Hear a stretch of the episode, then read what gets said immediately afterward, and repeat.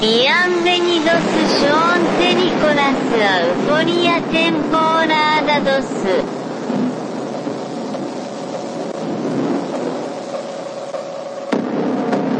Greetings, citizens of the world. This is a message from Anonymous. The United States Department of Defense officially released three UFO videos that had previously been made available to the public through Tom DeLonge's to the Star. Tonight, a newly released video raising questions about the existence of UFOs. Después de la Segunda Guerra Mundial, surgieron noticias de avistamientos por toda América. 19 de julio de 1952, sábado por la noche. A las 12 menos 20, los controladores aéreos de lo que ahora es el Aeropuerto Nacional Ronald Reagan de Washington divisaron siete objetos sin identificar en el radar. A 25 kilómetros al sudoeste de la capital, a toda velocidad. El gobierno no pudo seguir ocultando lo que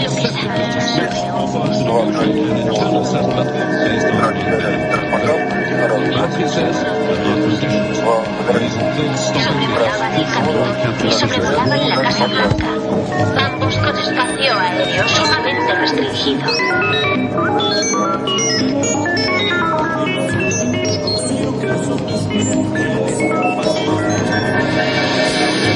Tierra llamando a Lunave, tierra llamando a Lunave, tierra llamando a Lunave.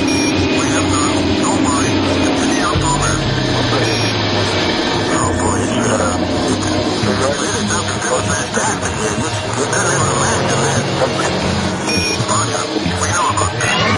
you.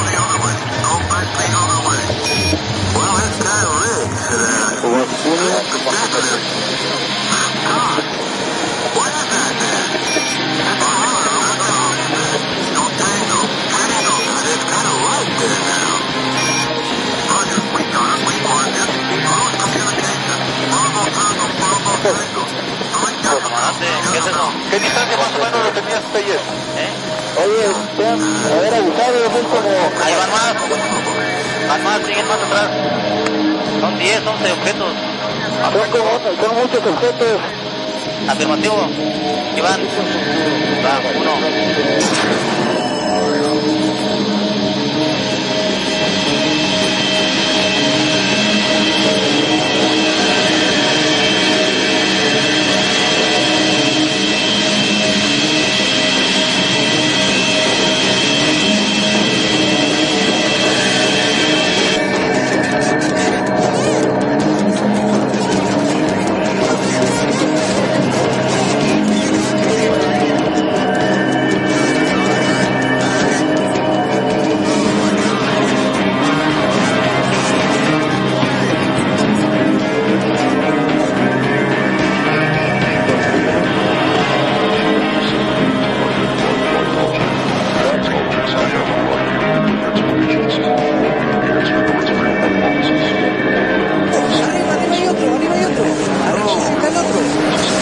Arriba de acá está el otro.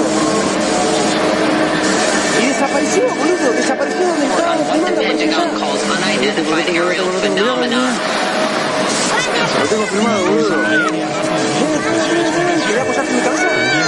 Vení, vení, vení, vení, vení, vení. Son tres, Leo. Ahí, ahí se fue.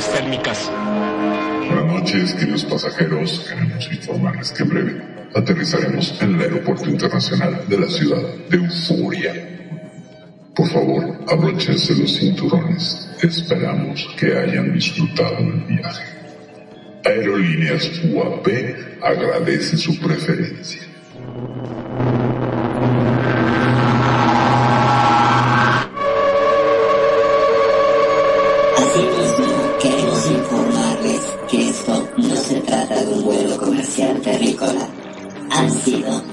Abducidos. Gracias. Relájense. Llegaremos pronto a nuestro destino. Eso les pasa por confiar en su capitana, Perfidia Vela. Los marcianos llegaron ya y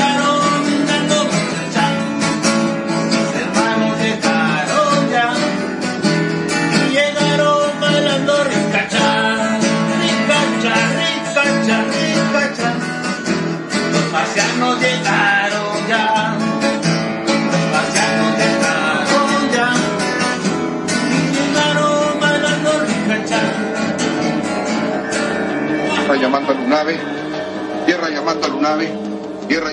Buenas noches, buenas noches, visitantes, tripulantes, habitantes de Euforia. Población desconocida, población por conocer. Sean bienvenidos a una emisión más este su programa donde hablamos de una miscelánea de noticias y de temas sobre astronomía, ufología y algunas otras cosas que se van agregando. Quiero saludar a quien me acompaña esta noche. Bueno, primero que nada soy Perfidia Vela. si no me presento, pues cómo van a saber. Pero quiero saludar a quien me acompaña esta noche en, en- en la locución, en los controles, a mi queridísimo Magnum Dacum. ¿Cómo estás? Buenas noches, Magnum. Muy, pero muy buenas noches, mi estimada Perfi. Como siempre, un gusto y un placer enorme poder estar en este programa. No sin antes, me gustaría darle las gracias a todos los que nos escuchan por los distintos medios, por Tuning Radio, también por los que nos escuchan desde sus casitas en la plataforma, tranquilo mientras comen, mientras están sentados, eh, pueden escucharnos. Muchas, pero muchas gracias a todos aquellos y también a los que nos escuchan por este nuestro sitio web www.radioconsentido.blogspot.com.ar. También estamos en vivo por Facebook Live y también por YouTube. Así que estamos por todos lados, no se pueden quejar. ¿No es así, Perfil? Es correcto, no se lo pueden perder. Y además saludar a toda la gente que nos escucha en España, en Estados Unidos, en Uruguay, en Argentina, en México, en tantos lados que nos escuchan. Agradecerles como siempre su presencia y su, su, su preferencia. Y bueno, antes de empezar vamos a hacer una pequeña, eh, un pequeño disclaimer y recordarles que es un programa de análisis y opinión que aborda el tema propuesto desde la perspectiva del ensayo. Se maneja bajo la especulación responsable y no pretende promulgar soluciones definitivas, verdades dadas o absolutas, recetas de cocina o fórmulas mágicas. Nos basamos siempre en la evidencia disponible, tratando los temas desde un enfoque objetivo, humanista, científico, aperturista e incluyente, siendo el hilo conductor de las opiniones y la propia, las opiniones y la propia experiencia subjetiva de los conductores, público y participantes, la que imprime el rumbo y ritmos al programa. Por tanto, es un programa en vivo donde hacemos lo mejor que podemos con las herramientas que disponemos. Magnum, ¿qué tal el tema de hoy? El Missing 411. La verdad que es un tema que va a dar mucho de qué hablar porque habla sobre desapariciones extrañas que pueden llegar a ser atribuidas a, podemos decir, abducciones, claro que sí. Es Pero correcto. Hay algo que me gustaría recordarle, no sé si a ustedes les pasó lo mismo o, o por casualidad capaz que te pasó a vos. Perfi, hoy agarro, me levanto, como siempre miro las noticias y veo una noticia post-apocalíptica de esa, viste, que vos ves, decís, ¿qué pasó? Se termina el mundo. Terrible. Supuestamente un asteroide, así con letras bien grandes, rojas, la NASA dijo que un asteroide va rozar la Tierra. Vos decís, la miércoles. Y habla de magnitudes bastante impresionantes. ¿No es así? Es correcto, de hecho, pues como, como ya se eh, volvió una tendencia en, en la prensa y para vender, por supuesto, estas noticias amarillistas de, de asteroides que se acercan a la Tierra y que bajo un criterio muy mm, poco científico dicen, ok, va a pasar cerca de la Tierra. Sí, evidentemente, dadas las distancias cósmicas, va a pasar muy cerca de la Tierra.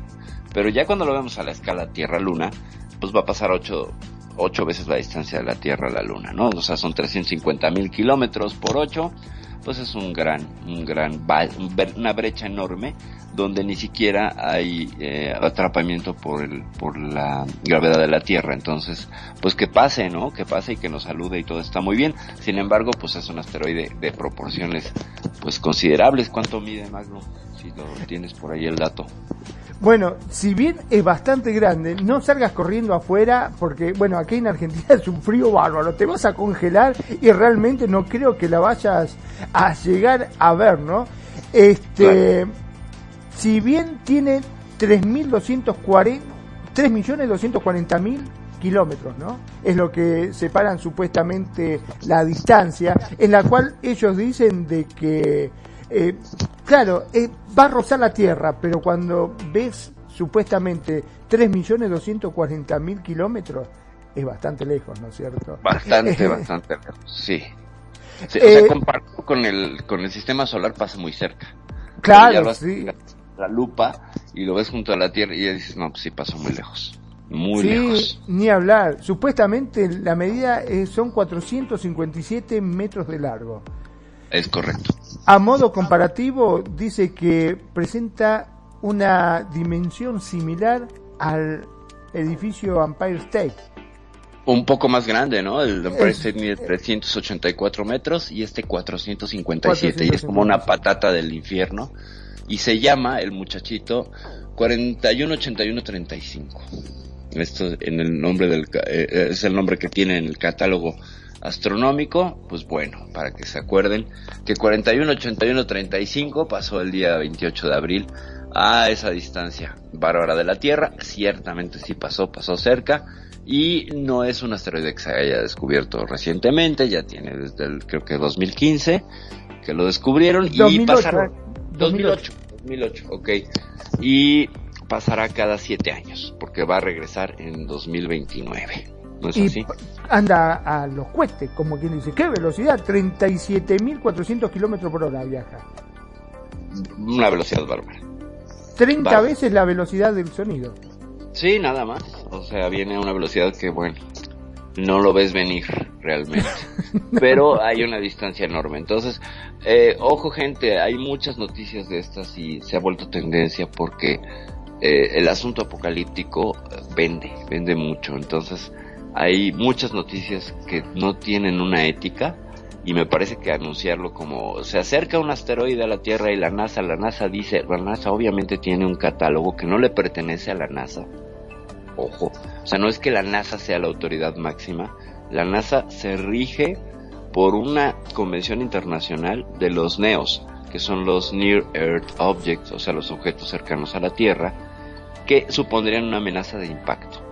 Esto ya es un programa que tiene como unos 25 años, que está en funciones y es un organismo multinacional y pues multi multiinstitucional porque están ahí metidas la Agencia Espacial eh, Europea, la, la Agencia Espacial Japonesa, la NASA por supuesto y algunas otras. Entonces, eh, no es que la NASA diga, ¿no? o sea, la NASA lo puede haber detectado.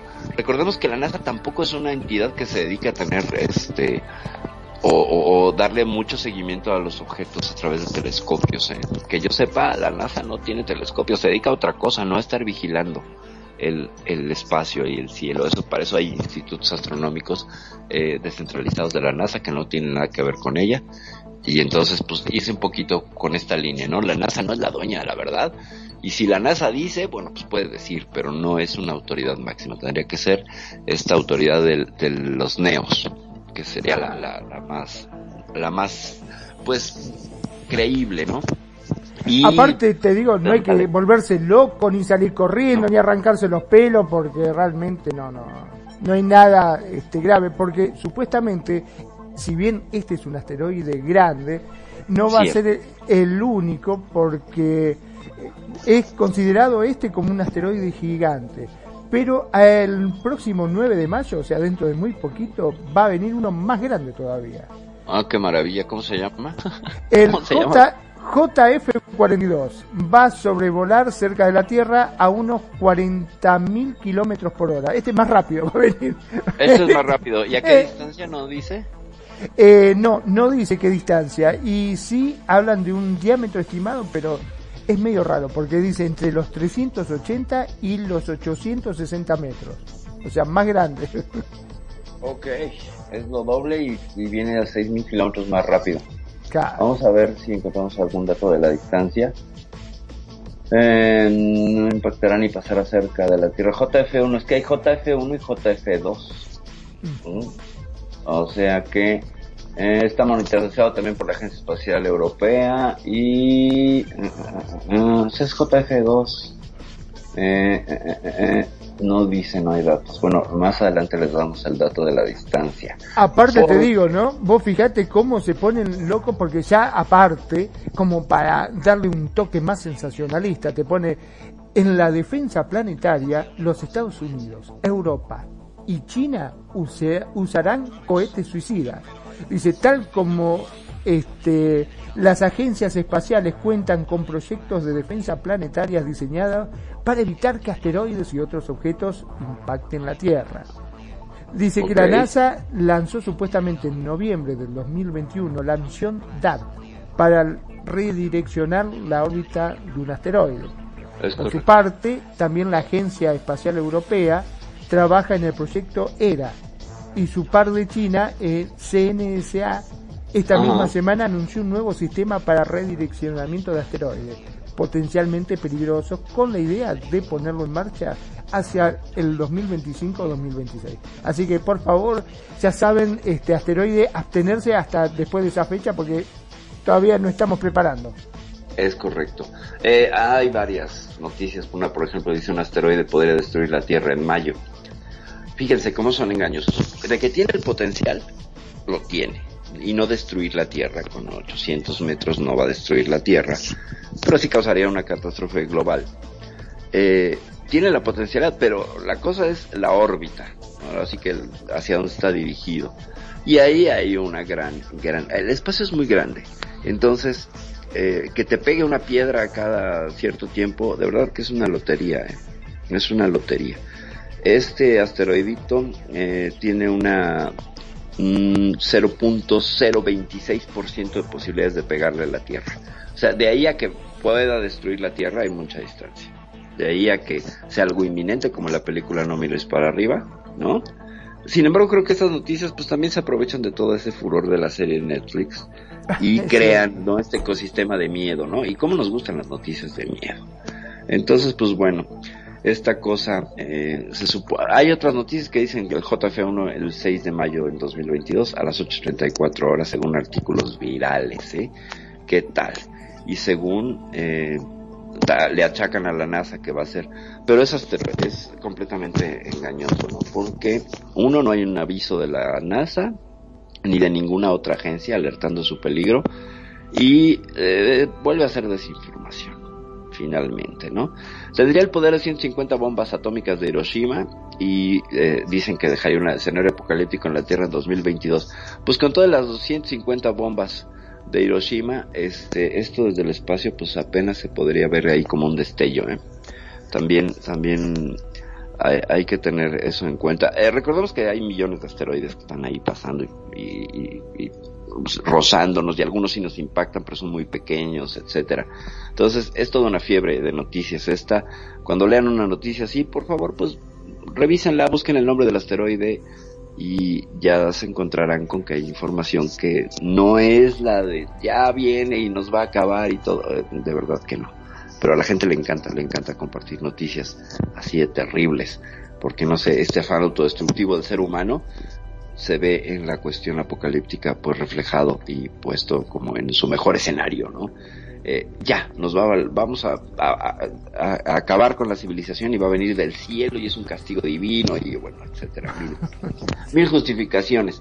Pero bueno, ya dejando de lado los asteroides, hoy, hoy tenemos un tema, un tema que es inquietante, sí es inquietante, le vamos a dar una lectura desde la propuesta del autor y luego le vamos a hacer una pequeña crítica a toda la, la, postura de este tema para que pues tengan ustedes um, elementos para poder hacer y sacar su propio juicio que finalmente es lo que nos interesa a nosotros que, que ustedes que son seres inteligentes de este planeta Tierra pues hagan, hagan uso de esa herramienta maravillosa que es el raciocinio y que puedan utilizar todas las cosas que la lógica nos permite para sacar sus propias conclusiones. Ciertamente hay casos que son interesantísimos, ciertamente, aunque también le vamos a dar una lectura antropológica y de historia de las mentalidades, que es un tema muy interesante, para que entendamos cómo está y desde dónde viene. Porque este tema ha empezado a ponerse en boga a través del canal de la Big H, ¿no? De la gran H, lo que es nada más y nada menos que el History Channel,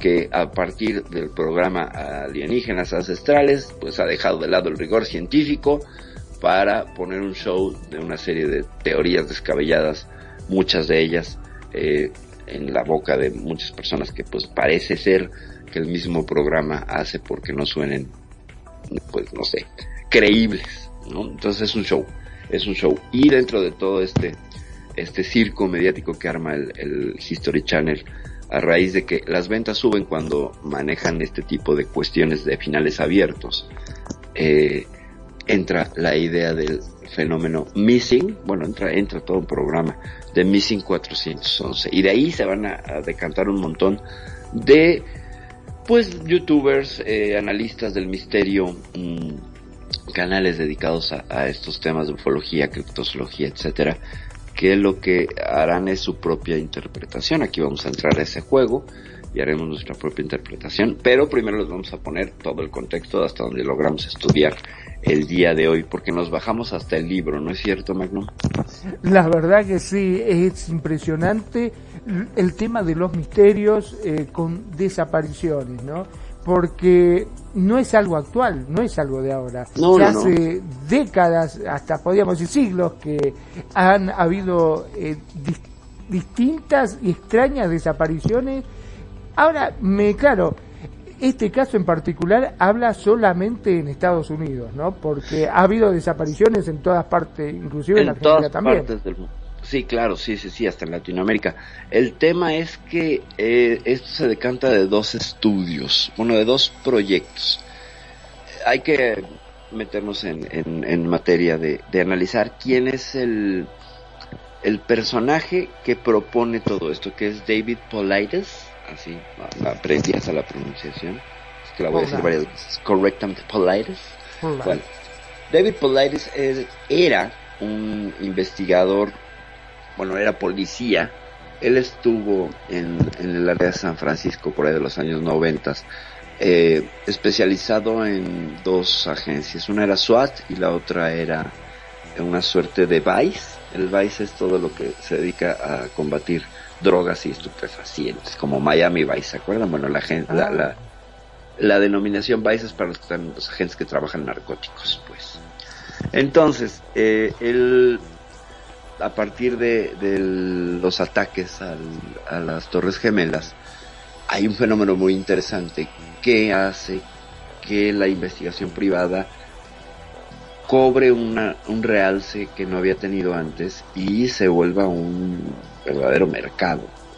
Con todas las teorías de conspiración y cosas, entonces la gente como que empezó a contratar a más investigadores privados en aras de la seguridad. Los norteamericanos son, son un país fascinante y de pronto tiene estas cosas, ¿no? Entonces, bueno, ataque a las Torres Gemelas en 2001 y ¡pum! Los investigadores privados se recotizan y entonces se vuelven, pues, no solamente ahí tienen un mercado más amplio, sino que pueden cobrar mejor.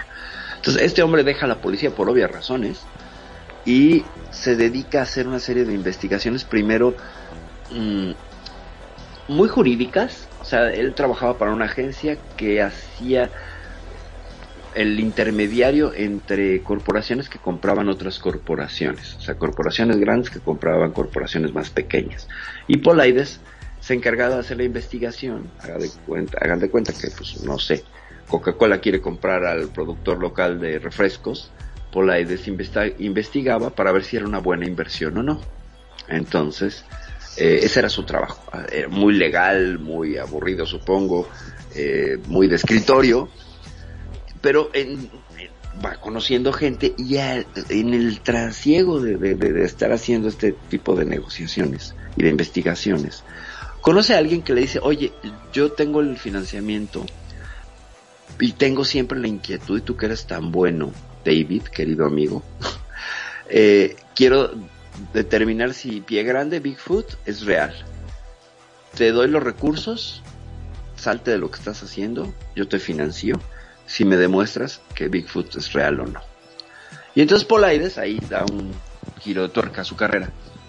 Y dice, va, ¿no? Pues si me van a dar dinero para irme a meter a los bosques y estar este pues haciendo prácticamente pues un trabajo muy relajado, pues lo toma.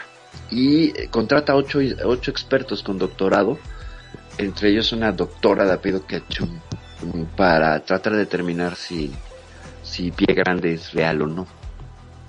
Y entonces, eh, pues después de unos 3, 4 años de investigación, entrevistas, más de 180 entrevistas, eh, recopilación de datos, etcétera, pues logra conseguir fibras supuestamente de cabello de Bigfoot y se las da a esta doctora que es una genetista y ella hace un análisis y determina que el cabello es de una hibridación humana donde el macho sería un Bigfoot y la hembra sería Homo sapiens.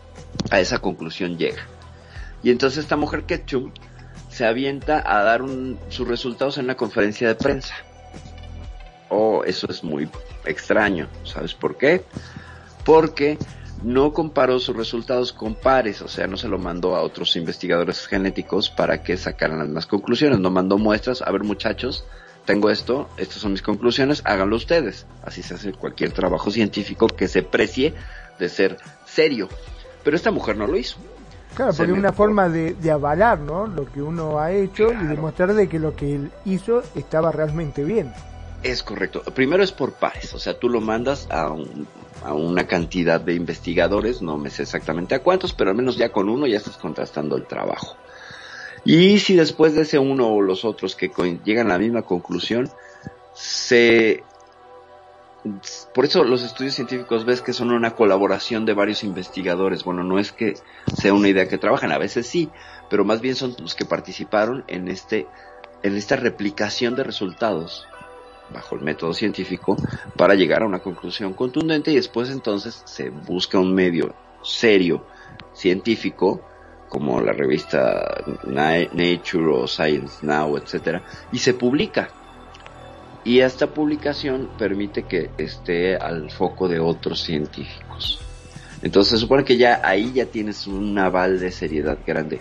Pues faltaron estos dos pasos en estos resultados de, de Bigfoot y quienes apoyaban pues eran muchas organizaciones eh, que investigan el fenómeno de, pie grande, sobre todo en lo que es Estados Unidos y Canadá. Y entonces, eh, seguía investigando, bueno, vino todo un circo mediático por esta declaración que hace esta señora, y como que había que darle un giro de tuerca a la historia, porque pues no salieron muy bien parados, ni ella ni Paul Aider, hay que decirlo. Cosa que esto no te lo va a contar History Channel. Entonces, eh, él sigue haciendo investigaciones tratando pues como de reforzar lo que habían hecho o de enmendar el camino. Y en una noche que está, bueno, tarde noche que está en una cabaña en Nebraska, me parece, llegan dos eh, guardabosques a hablar con él. Y entonces, pues dice, bueno, vienen a darme datos, ¿no? Porque obviamente, pues era un hombre que trabajaba estrechamente con guardabosques de estos parques nacionales. Entonces le dicen, señor Polaides, mire, tenemos una inquietud, usted que es investigador, fíjese que hay muchos casos que se llaman cold cases, o sea, casos fríos, que no se, no se investigan ni se lleva un registro.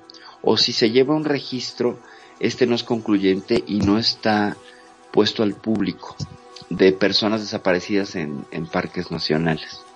Y dice, oye, eso está muy raro, ¿no? Y me suena a encubrimiento gubernamental. Y pues de ahí tienes el caldo de cultivo para una historia. Una historia muy interesante. ¿Cómo ves hasta aquí, Macron? En verdad es fascinante el hecho de cómo se va eh, entrelazando todo, ¿no? Y cómo este, de una de pie grande pasamos a otro tema en la cual es igual de, digamos, de misterioso. Ahora Sí, lo claro. que me queda sin explicación es por qué 411. Ah, 411. Bueno, él, eh, ahorita vamos, lo voy a hacer un poco de emoción. Entonces lo que hace eh, David Polides dice, bueno, yo voy a investigar, ¿no? Entonces ellos le, le comentan dos, tres casos y le dicen que otros guardabosques les han comentado que pues no se llegan a investigar porque est- ellos son parte de los cuerpos de búsqueda y rescate. Estos expertos en senderismo, eh, en tirolesa, etcétera, que se encargan de hacer investigaciones, bueno, no investigaciones, búsquedas de personas desaparecidas.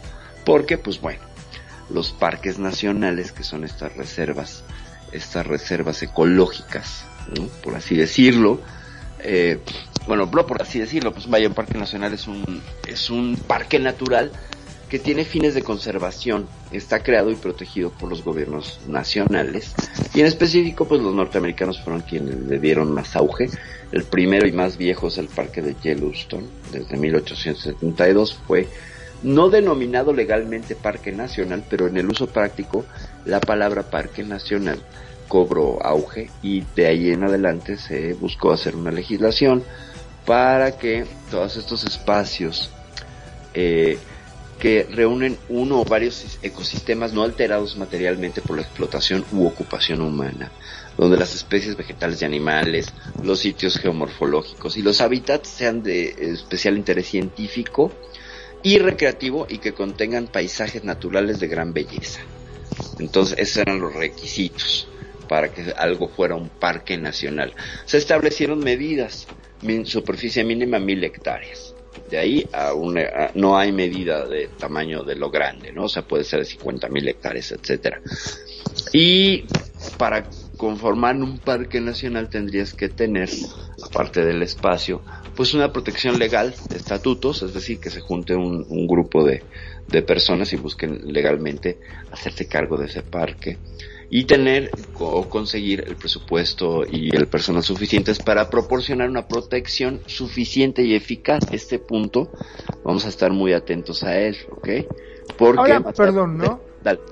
Con respecto a esta protección que se hablan, también eh, en el caso que uno quiera tener un parque de esto, este, ¿tiene que existir animales o no? Sí, sí, sí, sí. Pues es que si te fijas, dice ciertamente. mm, bueno, más adelante hay, una prohibición de la explotación de los recursos naturales, incluido el desarrollo de presas calificadas por actividades tales como deporte, la caza, y se entiende que es caza de animales, pesca, pesca de peces, ¿no? La necesidad de gestión, instalaciones, etcétera. Entonces sí se entiende que sí tiene que haber unos habitantes de ese hábitat, ¿no? Entonces, valga el pleonasmo que me acabo de echar. Entonces sí tiene que tener animales, ¿no? O sea, igual hay lugares donde no hay mucha fauna, pero pues creo que serían los menos. Entonces, este hombre lo que hace, hay una, a- a una administración nacional de parques nacionales, la, la NPS, la National Park, eh, no sé qué. Ya visité la página y es aburrida como un ladrillo y pues promueve el turismo, sí, promueve el turismo, intenté buscar información sobre seguridad y todo y no existe, o sea, lo que hacen es, tienen cerca de, no sé, más de, hay datos que van de 63 parques nacionales a 1800 parques nacionales, es decir que igual hay comunidades que postulan sus mil hectáreas a esta agencia y si reúnen los, los requisitos son declarados parque nacional. Esto es interesante porque va a generar que venga el turismo. Entonces a muchas poblaciones les conviene tener un parque nacional. O sea, nombrar a tu, a tu bosque del patio trasero parque nacional. Eh, hago toda esta vuelta porque es interesante saber de dónde viene la idea y qué es un parque nacional. Porque va a ser el escenario donde todas las desapariciones suceden. Bueno, entonces, ¿este hombre qué hace? Pues va con la administración de los parques nacionales en Estados Unidos a pedir información y le cierran la puerta en la nariz. Lo primero que hacen es le dicen, usted está loco, eh, no hay registros. Lo cual, pues alguien que iba buscando conspiración, pues evidentemente dice conspiración, ¿no? Claro. Entonces, él se le prendieron todas las luces rojas directamente. Todas las luces. Todas las luces. Entonces pasa a pedir a través de la ley de protección de información eh, datos. Y entonces llama al 411. El 411 es un número dentro de la, el gobierno de Estados Unidos que provee información. Si tú quieres saber Mm, sería como el internet de antes o la Alexa de antes, de los 60, 70, 80, donde tú marcabas y decías, sí, buenas tardes, llama usted al 411, ¿qué le puedo servir? Mire, quiero saber si en la zona rural de Tennessee eh, existen pues las suficientes eh, factorías de queso. Ah, permítame. Y entonces, bueno, no era tan rápido, pero e- ese tipo de información, ¿sabes? Entonces, pero también puedes pedir información sobre casos policíacos, sobre investigaciones, eh, cómo van las investigaciones de un caso dado. ¿Ok? Entonces, 411 es el teléfono de información. Y cuando él llama, le dicen, pues es que, le dicen, claro que sí, vamos a atender a su reclamo. Sacan, hacen un levantamiento del pedido de lo que este hombre está reclamando, que son pues casos de personas desaparecidas en parques nacionales. Él quería saber el número primero. O sea, llegó con una, con una mirada muy, pues muy eh, práctica. ¿Cuántas personas han, se han perdido los parques nacionales y cuántas por parque nacional para establecer pues un rating de parques peligrosos? Y entonces cuando vuelve a llamar, al término del plazo que le dicen, le dicen, pues fíjese que la información es missing, ¿no? O sea, la información está perdida. De ahí viene el nombre de Missing 411. Sería como la información perdida del 411. ¿Sale? Ese sería, te resuelvo tu duda porque Missing 411. Pero, pero, pero, este hombre empieza a crear una asociación que se llama Canamex, eh, que lo que busca, no, no sé si el MEX, ahorita te busco bien el nombre porque tengo la página abierta, lo que busca es registrar los casos de personas desaparecidas en Canadá y Estados Unidos porque comparten parques nacionales. Entonces lo que hace este hombre es crear esta, esta, esta, pues agencia, mm, eh, suerte de, mm, Ah, era privado, no gubernamental. no era gubernamental, ciertamente, no era gubernamental. Entonces, lo que hace es un esfuerzo de su parte. Y entonces, pues esto está ligado a la página de Searching Bigfoot, ¿sabes? Entonces tú puedes conseguir, por ejemplo, el libro de los libros de cuatro, Missing 411, eh, no versión, eh, sino ya la versión física, a un costo de 200 dólares cada uno, creo que está elevadísimo. Y vaya, el hombre pues empezó a recopilar datos, la pegó, la pegó porque sí tuvo una serie de ventas. Y eh, también se pueden conseguir en la página de Bigfoot, ¿no? Lo cual a mí pues se me hace que le da un dejo de, de extrañeza, ¿no? Pero bueno, vamos adelante con, con lo que hace verdaderamente a este caso pues interesante. Eh, Polaides finalmente logra contactar con alguien interno de la, de la, de la Agencia Nacional de Parques y le dice, mira, yo te puedo dar acceso a los archivos de notas de mano que hacen los rescatistas. De eso sí tenemos un registro. Pero, pero, pero, pero, yo tengo que contratar gente para juntar todos esos datos porque es mucho y son muchas agencias y no sé qué y, y va a salir muy caro y mira, en un primera instancia por Parque Nacional te cuesta 34.600 dólares. Y si quieres de todos los parques, pues es más de un millón de dólares. Tú dices, ¿no? Tú dices. Y entonces, pues este hombre más se clava en la teoría de la conspiración, porque pues incluso ya le están, ya vemos corrupción, ¿no? Ya está alguien queriendo hacer, queriendo hacer negocio.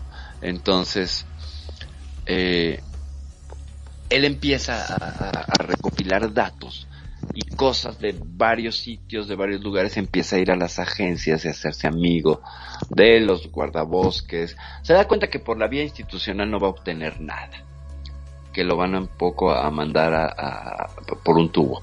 Y entonces empieza a recopilar datos y cosas y a ver, revisar periódicos, periódicos locales, meta de merotecas, eso hay que reconocérselo.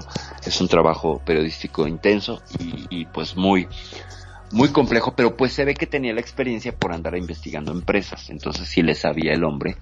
Y empieza a encontrar una serie de casos muy extraños, muy, muy extraños.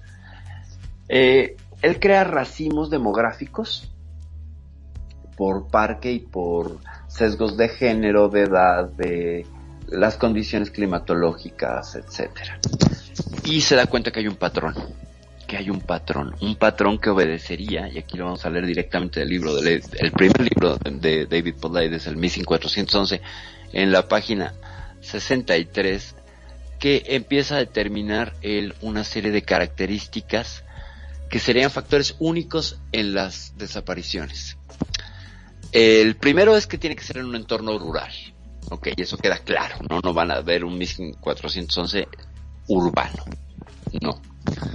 Eh, perros implicados en las desapariciones. Por alguna extraña razón, los perros juegan un rol, un rol en muchas de las desapariciones, sobre todo en el, en el este y suroeste de Estados Unidos, porque en muchos casos eh, involucra niños siguiendo a sus perros hacia el bosque.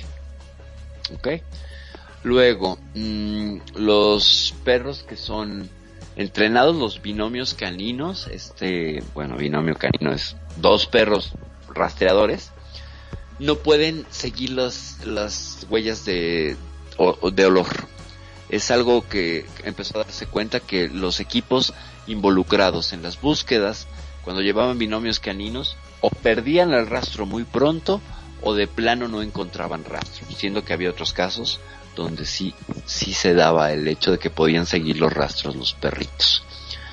Otra es que muchos de los casos le ocurrían a personas con alguna discapacidad o algún problema de, motriz o, o de, de alguien que es sordo, por ejemplo, o alguien que tiene un problema de vista, ¿sabes? Ah, un problema de, de todas esas cosas. Y luego también, que en muchos casos eh, a la gente le daba fiebre, fiebre durante, durante los episodios de desaparición. O aparición porque si hubo casos que se resolvieron, sin embargo, quedan contenidos dentro del MISIN 411 porque hay gente que ha aparecido en condiciones muy extrañas y reportan, sobre todo los niños, que pasaron episodios de fiebre durante estas desapariciones. Hay pérdida de memoria, hay tempus fugit, es decir, perder la noción del tiempo y regresar con episodios de fiebre. Después hay la conciencia y la semiconciencia, que es una de las condiciones que también tienen que estar contenidas dentro de un caso para aplicar para MISIL 411. Es la conciencia. Eh, gente que estaría consciente en el momento de la desaparición y consciente en el momento de la aparición. Sin embargo, durante el periodo de tiempo de desaparición hay poca conciencia o recuerdos borrosos o bien hay una serie de, eh, problemas en el relato y la narrativa de los hechos. Entonces eso también entraría. Y bueno, eh, para empezar a, a otra de las características es que su- suceden en la tarde. Eh, entre las 2 y las 5 de la tarde, dentro de este marco de tiempo, sucederían estas desapariciones. Y muchas de las, de las desapariciones pues, son encontradas en medio de un perímetro de un pantano o cerca de algún lodazal. Algunos rescatistas han comentado que eh, son ubicaciones inusuales para encontrar, por ejemplo, a un niño o que no entienden cómo demonios llegaron allí. Esas no son locaciones o escenarios que la gente usualmente visite. La gente tendería a evitar andar cerca de un pantano por cuestiones de limpieza o por cuestiones de riesgo, etcétera.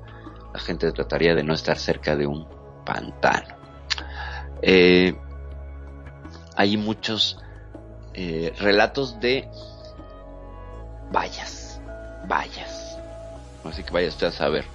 Hay, hay varios eh, relatos de estos episodios donde un arbusto de vallas hay un rol en muchas de las desapariciones y que parece que es pues, sobrecogedor porque la gente que ha sido desaparecida y aparecida en los escenarios antes mencionados eh, aparecen cerca de arbustos de, de vallas o cerca de un arbusto de vallas. Otra de las características es que cuando han encontrado gente, ya sea viva o muerta, porque han encontrado a veces restos, es que la ropa ha sido removida. Y no solo removida, sino que doblada. Eso es algo que es extrañísimo. Porque aparece la persona, ya sea viva, insisto, o pueden aparecer restos, pero junto está la ropa limpia, sin rasgos de deterioro eh, de paso de tiempo, a dar de cuenta que pueden encontrar a alguien después de 14 meses y la ropa está limpia. Parece que no estuviera sometida al rigor de la intemperie. ¿Cómo ves eso, Magnum? Totalmente desconcertante, ¿no? Porque es como que lo desnuda de llevárselo. Algo así, algo así. Pero tomarse el trabajo de agarrar la ropa y doblarla, o sea, con eso ya estamos eh, descartando cualquier animal. Porque se Es supone que si es un animal, directamente lo ataca y debe quedar la ropa o rasgada, con sangre. Es o correcto. Sea, un signo de una lucha, una pelea, algo, ¿no? Es correcto, es correcto, y no aparecen, y no aparecen. Entonces, eh, es como, y además doblada, o sea, es como si el autor de la, de la, de las, de las desapariciones, pues fuera un empleado de tienda de ropa, ¿no? Que tiene esta, esta facultad de doblar la ropa y dejarla perfectamente acomodadita. Bueno, pues este TOC, este trastorno obsesivo compulsivo, está, está metido en, en, en, en este asunto, eso pareciera. Eh, y ¿cuál los árboles de vallas, ¿por qué? Y los árboles de vallas. Sí, Claro. pues sí, es. ¿Por qué tiene que haber árboles de vallas, no? Alguno de los otros, eh, o ya el último, el último de los criterios es que la gente desaparecida es encontrada en lugares donde ha sido la búsqueda eh, hecha una o dos ocasiones, ¿sabes? O más. Entonces, haz de cuenta, se perdió en un sendero. Bueno, ¿qué se hace para empezar una búsqueda?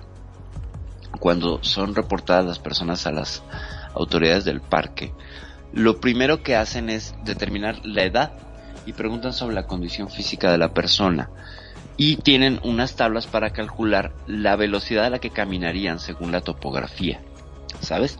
Hay lugares que son más escarpados y entonces el paso se hace más lento y se reduce el área de búsqueda.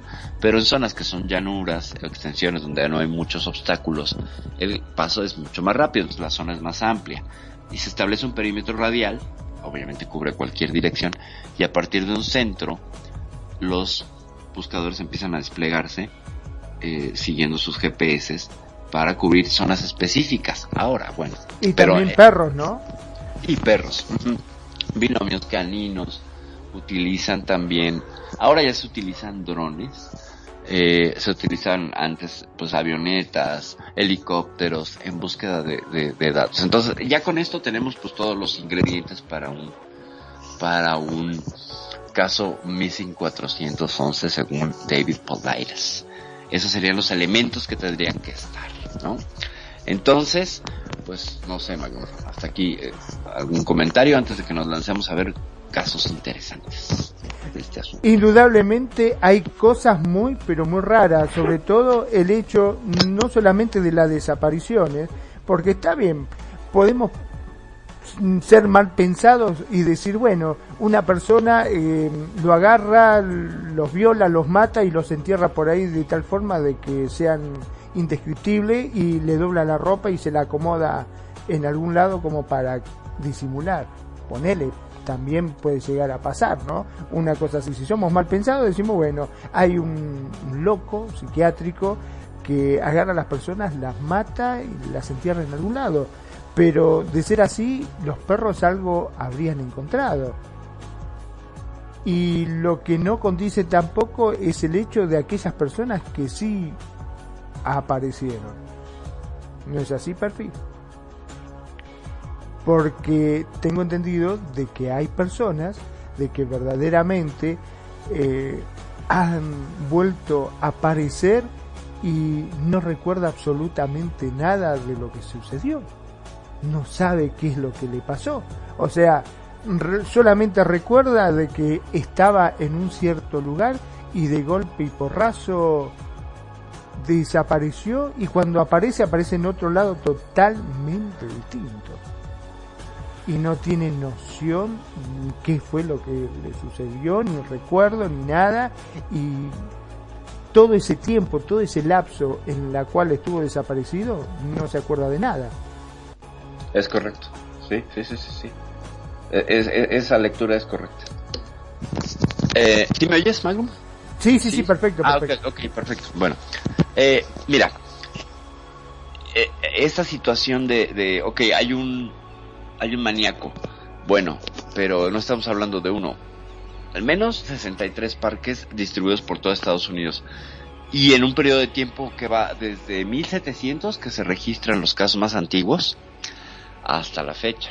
Hasta la fecha. El caso más, más, más reciente es el de un hombre de apellido Penca. Tadeus Penca, una cosa así, que desapareció, pues, que te gusta el mes pasado y está registrado en la página de del CanMex. Es Canam, mm, no sé, ya porque se me cerró la, la página. El hecho es que pues no, no podría ser, ¿no? Tendría que ser entonces una secta, ¿no? Dices, bueno, ok, vamos a hablar de una secta. Una secta que lo que haga es que tiene los recursos para poder ir desapareciendo gente y bla, bla, bla. Pero, si tú vas a desaparecer a alguien, eh, ¿cómo no dejas rastro? Porque, pues si estás en, así que en the wilderness, en, en- el bosque, eh, si tú secuestras a alguien, dejas huellas o estás en riesgo de dejarlas. Y también ha sucedido en, en lugares donde utilizan rastreadores nativoamericanos que son expertos en revisar si se rompió una hojita, ¿sabes? Eh, que tienen esta, este feeling y están entrenados para ello. Y nunca se maneja dentro de estos casos la hipótesis de un de que hay evidencia de un secuestro. O sea, sí, se maneja como hipótesis, pero cuando tú buscas pruebas de un secuestro, no las hay. No las hay, no hay una huella, no hay un testigo. eh, hay casos de gente que viene caminando en el sendero a unos metros y vas escuchando sus pasos sobre la grava y de pronto dejan de escuchar los pasos, voltean y ya no están. O sea, evidentemente, si vas sobre la grava y llega alguien más, va a hacer ruido, ¿no? Y te vas a dar cuenta. Pero no, o sea, se esfuman. Entonces, sí es, es, es complicado. Las hipótesis ya lo veremos más adelante, que puede lo que ser lo que estaría desapareciendo a las personas. ¿no? Porque hay muchas interpretaciones, ahí no sé tú qué nos puedas, qué nos puedas decir. Bueno, si bien hay muchas interpretaciones, eh, yo creo que lo que más este, ruido hace y lo que más, eh, eh, digamos, enmaraña todo esto es justamente el, el hecho de que eh, vuelven a aparecer gente de forma muy misteriosa que no recuerdan absolutamente nada lo que le pasó y mm, ni siquiera cerca de donde desapareció. Es correcto. Eso es lo que más este, hace ruido, porque uno dice, bueno, está bien, eh, no sé, pudo haber sido, eh, como dijimos, drogado, este, llevado, un- pero de esa forma sí que no recuerde absolutamente nada y aparezca em, totalmente en la otra punta de donde estaba, es muy, muy raro todo eso. Y aparte, Pero- ni los perros, ni los rastreadores, que son expertos, no encuentran absolutamente nada. Nada, nada. Entonces, y, y, eh, son grupos grandes, ¿eh? Estamos hablando de que en algunos casos, bueno, estamos hablando que en algunos casos hay hasta 200 personas involucradas, a veces más, a veces más en la búsqueda. Entonces, tú imagina, alguien que se pierde cerca de una formación rocosa, la misma eh, montaña o, escarpado que está ahí cerca se vuelve una barrera que puedes considerar como un paso donde la gente no va a brincarla tan fácilmente y si lo intentara la encontrarías porque su paso se va a ralentizar. Aquí vamos a utilizar un término que se llama como huele el cuervo, no sé si sabes cómo se usa como huela un cuervo para hacer las búsquedas. ¿No? ¿Sabías como eso? vuela, no, como vuela un cuervo. Es la primera vez que lo escucho. Si tú y yo estamos en el bosque y el bosque tiene formaciones rocosas, ríos, pendientes, valles, subidas, etcétera. No es la misma distancia si yo estoy eh, de un lado de donde empieza el Parque Nacional, que donde está plano, supongo. Luego vienen todas estas eh, cosas topográficas y del otro lado estás tú, en otra planicie. La distancia puede ser dos kilómetros, como vuela el cuervo, es decir, en lineales son dos kilómetros. Pero si nos vamos a medir con estos estas máquinas con las que usan los topógrafos, que es como un carrito, no sé si has visto que es una ruedita y la traen Claro, sí, sí, sí, sí. y empiezas a medir, la distancia cambia por las subidas y las bajadas y todo eso. ¿Me explico? O sea, lineal es eso, pero cuando tú ya te vas al asunto topográfico va a cambiar, se va a hacer mayor la distancia. Exactamente, por los accidentes Entonces, topográficos, las montañas, si tiene que cruzar un, por ahí se tiene que desviar porque pasa un arroyo, un río, algo de eso. Claro, claro, es correcto. Entonces, no, y además la profundidad del río, ¿no? O sea, lo que el río cuenta como un metro cuando vuela el cuervo, pero si tiene dos metros de profundidad, son, es lo doble, se duplicó, ¿sabes? Ya le agregó un metro más. Entonces, así se, y, y ya sabemos que un bosque generalmente pues no es una superficie plana y llana. ¿no? Hay muchísimas escarpadas, pendientes, montículos, N cantidad de cosas, raíces, todo eso se va sumando. Tú pones esta maquinita que utilizan los topólogos, no desconozco el nombre, pero bueno, eh, debe ser un odómetro, como el de los autos, que mide eh, la distancia real. Entonces se vuelve más, más distancia. Y aquí en algunos casos, a como vuela el cuervo, han encontrado gente a 20 kilómetros de distancia, 15 kilómetros de distancia. Y si tú analizas el terreno, te das cuenta que hay maleza, que hay rocas, que es casi impenetrable. Y que si esa persona hubiera caminado en línea recta, en el periodo de tiempo entre que desapareció y apareció, pues no tiene lógica. ¿Sabes? O sea, como si hubiera volado, pues, ¿no? Y, en realidad no, porque pues van a pie. Y es un caso muy interesante de un niño, si, si está dentro de mi lista, que desaparece un niño de dos años, ¿eh? De dos años. Esto fue creo que en los setentas. El chico estaba con el abuelo y creo que se pegaba Carrie el, el- niño. Estaba con el abuelo, el abuelo estaba cuidando afuera. Ellos vivían en una zona de, que creo que es Dakota, del norte, cerca de un parque nacional. Ellos en su asentamiento rural, su, su cabañita, bla, bla, bla. Está el niño jugando afuera, ahí entre la casa y el granero, bla, bla, bla. El abuelo se distrae un momento y desaparece el escuincle. A las 3 de la tarde. Eh, avisa a la mamá. Mamá se pone, por supuesto, histérica, loquísima, más bien. Como es normal. Y lo que hace es llamar a las autoridades, empiezan a hacer la búsqueda lo más rápido posible. Se suman vecinos, bla, bla, bla. Pero eh, se perdió en diciembre. O sea que el terreno estaba nevado, ¿sabes? El terreno estaba nevado. Lo buscan y desesperadamente toda la noche. Otra de las características que me pasó y que no viene en este libro de David Polaires, pero en los siguientes sí la suma, es que una vez que se da la desaparición, las condiciones meteorológicas van a cambiar sí o sí. Va a llover, va a haber una tormenta eléctrica, va a nevar, va a haber una ventisca, algo va a pasar. ¿Sabes? Entonces, con este niño se desaparece, empiezan a buscar y se empieza a cerrar el cielo amenazando una tormenta de nieve. Es un niño de dos años. Trae un sombrerito, trae su chamarra, viene protegido. Pero a la intemperie ese niño no va a sobrevivir. Lo sabes. O sea, sabes que estás contra el reloj, ¿no? Que puedes, que entre más rápido lo encuentres mejor porque a la intemperie ese niño se va a morir. Conforme avanza la noche la temperatura va a bajar. Estamos hablando que estaban a unos 5 grados sobre cero cuando, cuando el niño desaparece. Lo encuentran 19 horas después, boca abajo, en un lago congelado, a 15, 20 kilómetros de donde desapareció, con la ropa doblada a un lado. O sea, el niño nada más traía una camisetita, estaba desnudo, y los zapatos y todo estaba doblado a un lado. ¿Cómo ves? En 19 horas no podía haber recorrido esa distancia. Imposible. Estamos hablando de un niño de dos años, dijiste. Dos años, dos años de edad. Ah, Dos- increíble. Dos años Increíble. No, no, no. Eh, no. ¿Serán las hadas del bosque?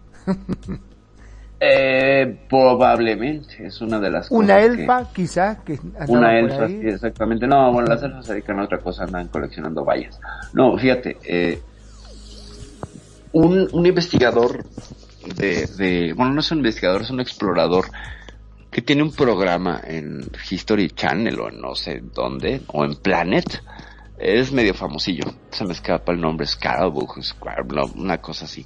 Él retoma este caso y se, se dirige a la, a la zona donde se desapareció este niño años después. Eh, pide informes y todo, y entonces establece la ruta de donde desapareció el niño a donde apareció. Y entonces él con su GPS y todo, pero sin luz, se avienta el reto de caminar a ver si podía cubrir en ese tiempo esa distancia. Un, explorador y todo, y entonces él recrea las condiciones del niño, pues obviamente no traía linterna y ni machete ni nada, y entonces así él empieza a hacer el recorrido y pues el gusto le dura una hora, se queda atrapado en la maleza porque es impenetrable. Y las rocas y todo. Entonces él camina una hora, cubre aproximadamente 400 metros. 400 metros en una hora. Y ya no puede avanzar más. O sea, no, hay, no hay por dónde, porque además iba a oscuras, ¿sabes? O sea, sí llevaba cierta luz porque iba eh, eh, documentando el, asunto, pero haz de cuenta que prendía la luz, grababa, miren, estamos así, así, así, así, voy a seguir, y seguía a oscuras. Creo que traía una GoPro o algo en el casco, y así fue documentando. Entonces solo avanzó 400 metros en una hora, ¿qué te parece? Y un hombre adulto, además que camina más que un bebé de dos años. Olvídate, imposible, imposible. ¿Cómo llegó ese niño allá? Y además que lo encontraron y el niño estaba bien, salvo pequeños rasguños en la cara como si lo hubiera arañado un gato. Nada de, de, de que pusiera en peligro su vida. Y estaba tibio cuando lo encontraron. O sea que quien Lo había cuidó. dudado eh, lo acababa de dejar cuando lo encontraron. Ahora, eh, la fortuna corrió muchísimo en este caso porque eh, quien lo encontró era alguien que venía en sentido contrario, es decir, del centro hacia la periferia del círculo de, de búsqueda, él lo hizo al revés, ¿sabes? O sea, de la periferia extrema empezó a buscar hacia el centro, que esa es otra de las técnicas que hacen, creo que hacen una barrida hacia una dirección y otra en otra, o lo hacen este, intercalado, unos van para un lado y otros van para el otro, así cubren más terreno. Entonces, y sobre todo el factor tiempo, porque van haciendo un sándwich y la persona está por ahí, pues la atrapan en, en estas, eh, pues, ¿cómo se llamaría? Se llamarían en estos grupos de búsqueda, pues, ¿no? Ah, Los rastrillajes, ¿no? ¿Qué hacen? Rastrillaje, exactamente, rastrillaje, esa es la palabra. Esa es la, esta cuadrilla también podría ser, ¿no? Una cuadrilla de búsqueda. Entonces, pues se lo, se lo encuentra y pues ya todos felices. 19 horas afuera el niño, no presentaba ni fiebre, Hipotermia ni nada. ni nada. No tenía hipotermia, sí había tenido fiebre, porque cuando ya lo revisan, notan que traía los cachetes demasiado rojos, pero cuando le toma la temperatura está normal. Y el médico determina que eso era pues, una secuela de una fiebre alta. El niño, pues de dos años ya se medio podía comunicar, pero pues no logra decir qué pasó. No, no se acuerda de nada.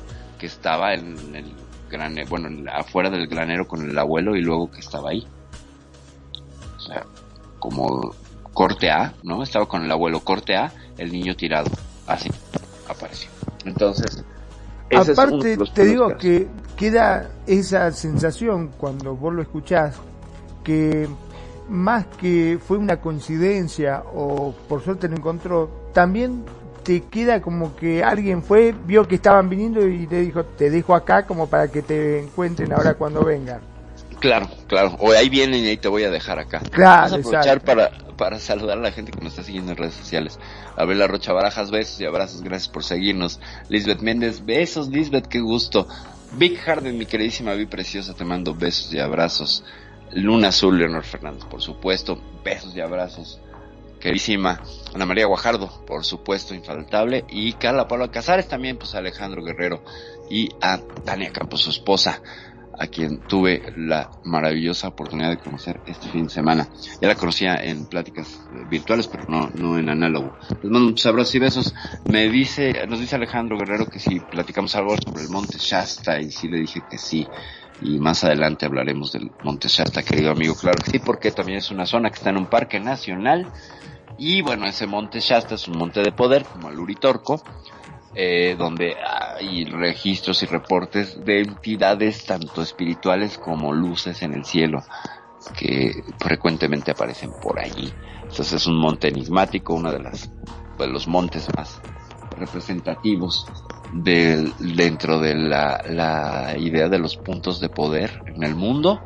El monte Shasta es así como, bueno, referente, junto con Montserrat y eh, también el Uritorco y otro eh, que está en Alemania, que también es así como, uff, ¿no? El, centro energético de poder, también aquí en México el Teposteco, eh, es otro de los, de los cerros que tienen esta connotación eh, tanto étnica como, como del folclore, que data de muchísimo tiempo atrás con situaciones extrañas, con situaciones que podemos rastrear hacia las etnias originarias y locales que te dicen ese lugar o está bendito o está maldito o mejor no me acerco. Incluso recordemos que en el caso del Paso Dyatlov, famosísimo caso que sucedió en, en la ex Unión Soviética en el 59 me parece, de estos exploradores, nueve exploradores que se perdieron y que luego aparecieron eh, fuera de las de las casas de campaña, semidesnudos, estrellados contra los escarpados, sin lengua, una de las chicas, una cosa bárbara, el caso de Diaslov, eh, con señales de radiación, que habían visto luces naranjas también. Esa noche estaban cerca de, de, Dyatlov, que se supone que es la montaña que dice no vayas allí. Es este lo que diría la etnia local. Entonces, pues bueno, más adelante hablaremos de, del Monte Shasta y de Mesa Verde, donde también han ocurrido desapariciones. Pero pues vamos a otro caso, uno de los casos icónicos del Missing 411. Este ya tiene nombre, porque pues bueno, está, está el se le olvidó el nombre del niño que más adelante se los daré. Este es Maurice Dam- Dametz. Maurice Dametz es un, es un hombre de 84 años que en 1981 eh, él era es un personaje, Dametz. Eh, haz de cuenta que, que era tu pastor, no pastor local, tu fanático religioso vecino, que te amonestaba por salir en calzoncillos a tirar tu basura, que te arrojaba agua bendita si no le parecía algo. Eh, era un tipo que escribía incluso panfletos muy apocalípticos, etcétera.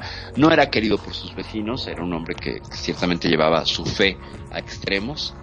Eh, pero bueno, finalmente tenía una afición muy grande por recolectar rocas. Y con su, con su amigo David McSweeney, en 1981 deciden ir al, bosque, eh, en el bosque, en el Parque Nacional de Pike, en Colorado, porque pues cerca de las de las de los ríos encontraban pues piezas geológicas muy interesantes para su colección. Vaya que era un señor fanático religioso que coleccionaba piedras, no sé si para aventárselas a los no religiosos. Era como Flanders. Era como Flanders pero con piedras. Exactamente. piedras. Como Flanders pero armado de piedras. Qué bueno que no tenía una resortera, pero bueno. Eh, el- este lugar, el Monte Pike, tiene un punto muy interesante que es el punto Topaz, donde pues vas a encontrar muchas más eh, muestras geológicas, pero que los nativos americanos llamaban a ese lugar como cabeza del diablo. Entonces es muy interesante que este hombre se dirija a ese punto, ¿no? A la cabeza del diablo, siendo él tan religioso. Es paradójico, ¿no? E irónico. Entonces, pues bueno, ahí va con su amigo. Como, como este hombre apenas podía caminar porque tenía un problema de rodillas. Necesitaba que su amigo David lo ayudara a caminar. Entonces, ¿qué hacían? David lo ayudaba, lo llevaba del brazo, caminaban. Lo dejaba en un punto a que, pues, medianamente se pudiera mover a recoger piedras y David se iba a otro punto o a explorar un punto más interesante y regresar por él para eh, seguir así su, su, su recolección de piedras, ¿no?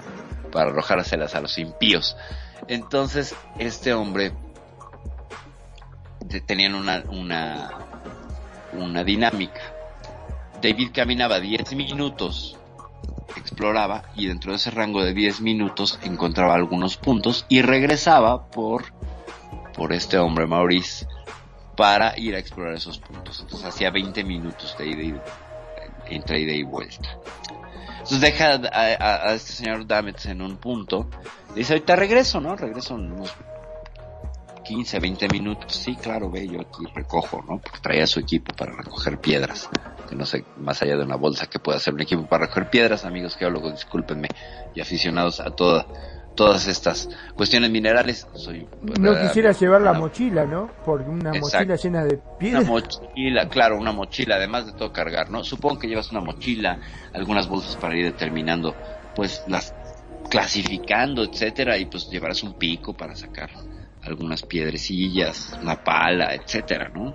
Claro, porque Entonces- entre el equipo que llevas, eh, imagino que llevas agua, comida, este, no sé, medicamento por si alguien se lastima. Ajá. ese tipo de cosas. Aparte tenés que cargarle las piedras y para colmo, si fuese una planicie, uno dice, bueno, le pongo unas rueditas y lo llevo arrastrando. Pero en este caso no, las tenés que llevar cargando. Es correcto. Exacto, ¿no? Vaya, y tampoco había los medios, estamos hablando de 1981, tampoco es que hubiera estas mochilas con ruedas, ¿no? No las había.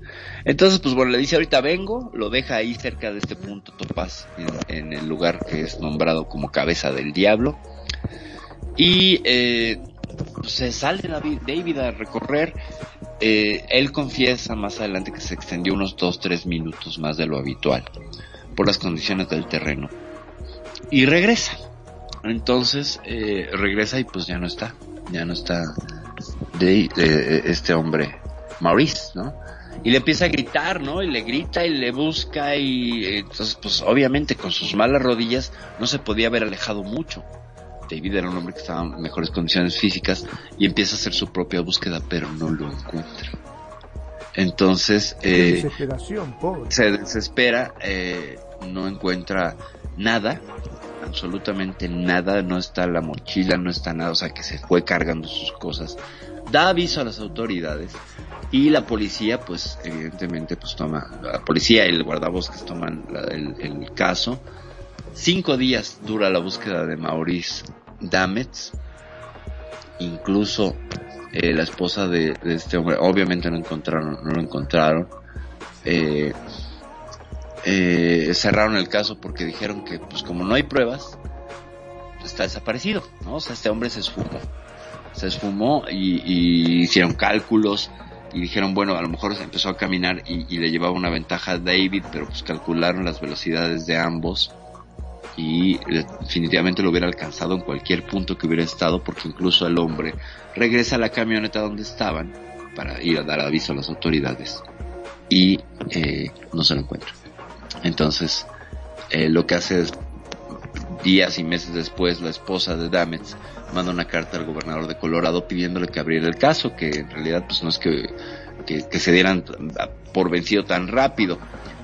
Pero pues años después de que sale el documental de Missing 411, el caso de Dametz es rea- reabierto y pues sigue, sigue en investigación este caso. ¿Cómo ves? No encontraron ni mochila, ni ropa, absolutamente nada. Como si la tierra, el famoso, te trago la tierra. Se tragó la tierra. Es correcto. Es correcto. Se lo lleva. Eh, el caso que mencioné del niño que estaba a 15 kilómetros de distancia es Kit Parkins. El niño y él sucede en 1952 en Ritter, Oregon. Les debía el dato, ahí está. Y eh, Les, Les el experto en supervivencia que filma un segmento para el documental de Missing 411, en el que muestra lo imposible que hubiera sido para Kit, de dos años, eh, y en la noche, caminar la distancia que caminó. Y pues si lo pueden buscar, el clip se llama Missing 411 Survivor Man Sneak Peek. Y este hombre, Les Strode, hace, hace esta, esta exploración. Vamos con el caso de Bobby Bishop, que es un caso de los 50 también. En 1958, pues es un niño que eh, es parcialmente sordo. Su familia lo manda a un campamento católico. El campamento se llama Sant Meilo, o Sant Malo, o San Malo, si lo quieres en español. Ya vas haciendo una liga de los nombres de los lugares, ¿verdad, Magnum? Que es de, mencionarse. Sí, o sea, la sí, gente va y sí. se mete a lugares. Entonces, bueno, el campamento se llama San Malo. La iglesia es preciosa, la iglesia de, de este asentamiento católico donde hacen retiros y pues eh, estos campamentos de verano. Eh, está en el Parque Nacional Rocky Mountain, en pleno Colorado. Que estamos hablando de un lugar sumamente complicado para explorar porque tiene depresiones, valles, acantilados escarpados, etcétera. Eh, entonces, eh, el niño este pues viene con un grupo de chicos, hacen una actividad de pesca, Bobby Bishop trae un aparato para escuchar, ya sabes, este asistente de audición. Y si estamos hablando de los 50, pues prácticamente eran estos ah, aparatos color de rosa, gigantescos, ¿no? Estas bocinas que ampliaban el sonido. Y que tenían una, una suerte de, de como correa. Sí, sí lo ubicas, ¿no? Es que ha de haber tenido un tío, un abuelo, alguien que lo usara. Sí, sí, que no era como los audífonos comunes, sino uno que lo llevaban en el bolsillo, digamos. También y traía la pila en el bolsillo. Discreta la cosa no era. ¿eh? Era- Sí, no, no, bueno, nada. el niño, el niño estaba pescando en el río, se acerca la hora del, de la cena, y bueno, como estaban en este campamento, pues bueno, pesquen, y ya que se acabe la hora de la pesca, lo que pescaron, bueno, si no, pues ahí tenemos este, alimentos para darles, y se regresan y todos preparan la cena, acondicionan el, espacio para la cena, prenden los fuegos, etcétera, o sea, las, las chimeneas o el lugar donde van a cocinar, etcétera. Y uno de los, de los consejeros del, del campamento pues empieza a recolectar a los niños que estaban pescando, ¿no? Eh, recolecta a todos y al final a Bobby. Ah, pero iba llevando uno por uno. Entonces, estamos hablando de que la distancia entre el laguito donde estaban eh, pescando y el, campamento San Malo no eran más de 200 metros, por eso este hombre iba y venía. O eran varios eh, consejeros, eso no queda claro.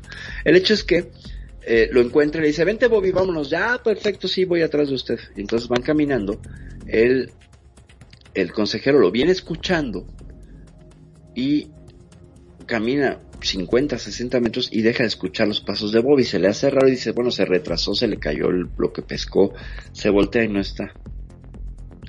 Y empieza a buscarlo, se regresa incluso hasta el mismo punto donde lo recogió pensando que, pues a lo mejor este niño, pues son niños. Eh, dijo, eh, dejé mi caña de pescar, mis anzuelos, etcétera, nada. Se regresa y no lo encuentra. Y corre al campamento, da la voz de alarma y pues se juntan 400 personas. 400 personas que durante nueve días buscaron a Bobby y no encontraron absolutamente nada de pruebas. Wow. Y estamos hablando de unos metros nada más que se habían De unos separado. metros. exacto. Venía atrás de él, venía atrás de él. Se esfuma. De hecho, pues eh, el sujeto, este consejero, es parte de una investigación porque es el último que lo ve. Ya sabes que el último que lo ve siempre es sospechoso de algo, ¿no? Entonces, pues no le pueden comprobar absolutamente nada. Y un año después, un año después, eh, los consejeros que habían ampliado las actividades de este, de este campamento San Malo y para chicos más grandes, eh, implicaba ir a los escarpados y escalar y un poco de actividad de alpinismo, ¿sabes? Eh, y encuentran, encuentran a, en una exploración a 2000 pies de altura en la montaña, eh, encuentran los audífonos de, el audífono, el asistente óptico de, de Bobby Bishop y pedazos de ropa rasgada que pertenecían al niño a 2000 pies de altura.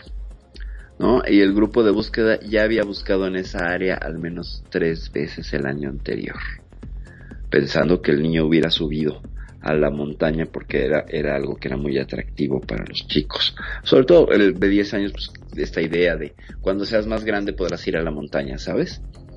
Y pues nada, no encontraron ni rastros de su cuerpo y solamente el trozo de ropa rasgada y su audífono en perfectas condiciones, funcionando. Como ¿Cómo si no? se lo Ni se había descargado la pila ni nada en tanto tiempo. Nada. ¿Qué nada, pilas usaba ese audífono? No sé, pero unas muy buenas. Yo quiero de esas. Eh, lo increíble es que pues estaba esto a la intemperie y esa zona, pues es una zona que tiene eh, un invierno muy crudo y que eh, ocasionalmente hay lluvias eh, hubieran deteriorado el aparato, lo hubieran oxidado, lo hubieran jodido, ¿sabes? Y entonces, pues no, evidentemente no hay nada en este aparato, nada le pasó, apareció de la nada, de la nada. Entonces, pues bueno, este, este, este caso es también interesantísimo. Y nos vamos a otro que es, este es impactante. James McGrogan es, fíjate que reciente, este es del 2014, ya hablamos de casos de los 50. Vámonos a algo más reciente de este siglo. 2014, eh, un médico aficionado al snowboarding, muy hábil, hay que mencionar esto porque es interesante en su caso, muy hábil para el snowboarding, eh, decide realizar un viaje que planeó un año, un año a, a Bali, Colorado, que es una zona de, para esquí y para aficionados al snowboarding. Entonces, pues bueno, llega con sus amigos, él traía un traje muy vistoso de snowboardista con algunas líneas en color neón, eh, rosa neón, verde neón, etcétera. Venía preparado con su teléfono celular, un sistema de satélites GPS, linternas, eh, un pequeño kit de supervivencia, todo por cualquier cosa. Un hombre previsor. Él era, pues, evidentemente un médico, eh, gozaba de un, de una, pues, un estilo de vida que le permitía con- hacerse de estas cosas. eh, que no de son última nada baratos, ¿no? que no son nada baratas, ¿no? Estamos hablando de 2014, eh, es un sistema de GPS que estaba separado del teléfono celular. O sea, no era el que traía el celular, que es ciertamente el limitado, traía uno aparte, traía brújula, vaya, binoculares, todo el equipo traía este hombre. Él estaba preparado por cualquier cosa, ¿sabes? Eh, bengalas, traía lucecitas de estas químicas, traía una bengala también, por cualquier cosa. O sea, el, hombre iba completamente preparado. Le dice a sus amigos, eh, pues vamos a aventarnos una carrera, ¿no? De aquí a, a- a- se suben, suben a la montaña y deciden descender, entonces van descendiendo, pero él como es más hábil que los amigos les empieza a tomar ventaja y ventaja y ventaja hasta que lo dejan de ver.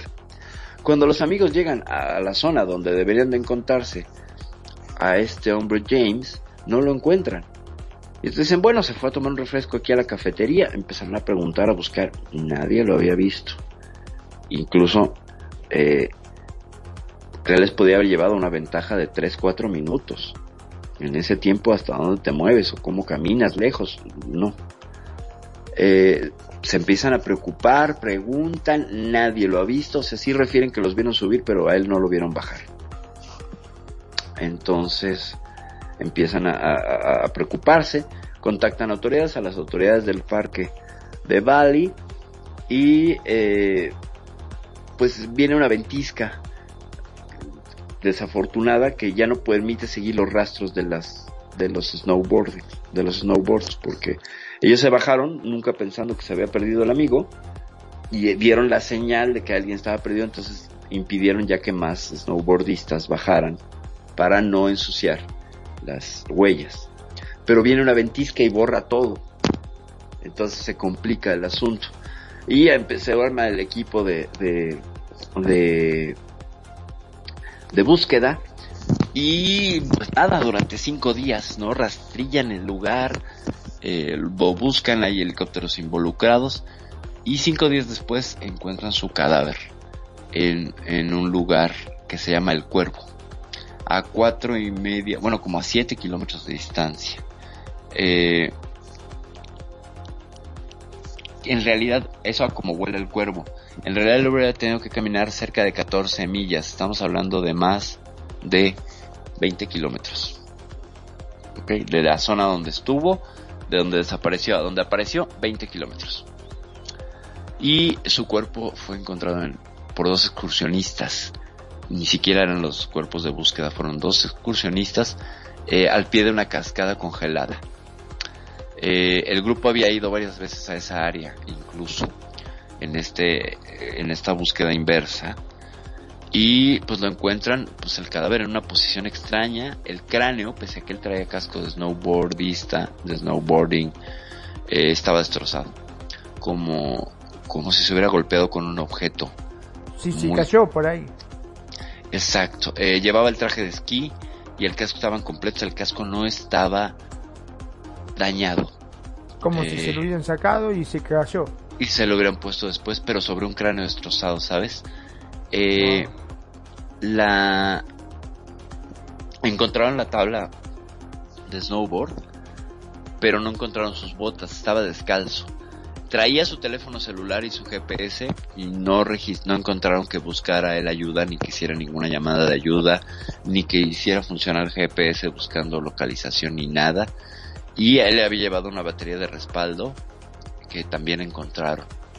Eh, buscaron después con triangulación si había habido alguna señal de teléfono celular que no hubieran escuchado o que no hubiera llegado, que no hubiera salido por las condiciones del terreno, pero tampoco la investigación es concluyente y dice, bueno, sí, ahí estaba este teléfono funcionando y intentaron llamar, pero no salió, no, absolutamente nada. La policía declara su muerte como una muerte accidental y cierra el caso. Eh, para la policía él se cayó de un escarpado, ¿no? Sin embargo, pues estaba la cascada congelada con una altura así considerable, unos 15, 20 metros, pero el cuerpo estaba demasiado dañado para esa altura. Y algunos investigadores empiezan a hacer conjeturas. Y lo que dicen es que presenta características muy parecidas a los cuerpos que caen de grandes alturas.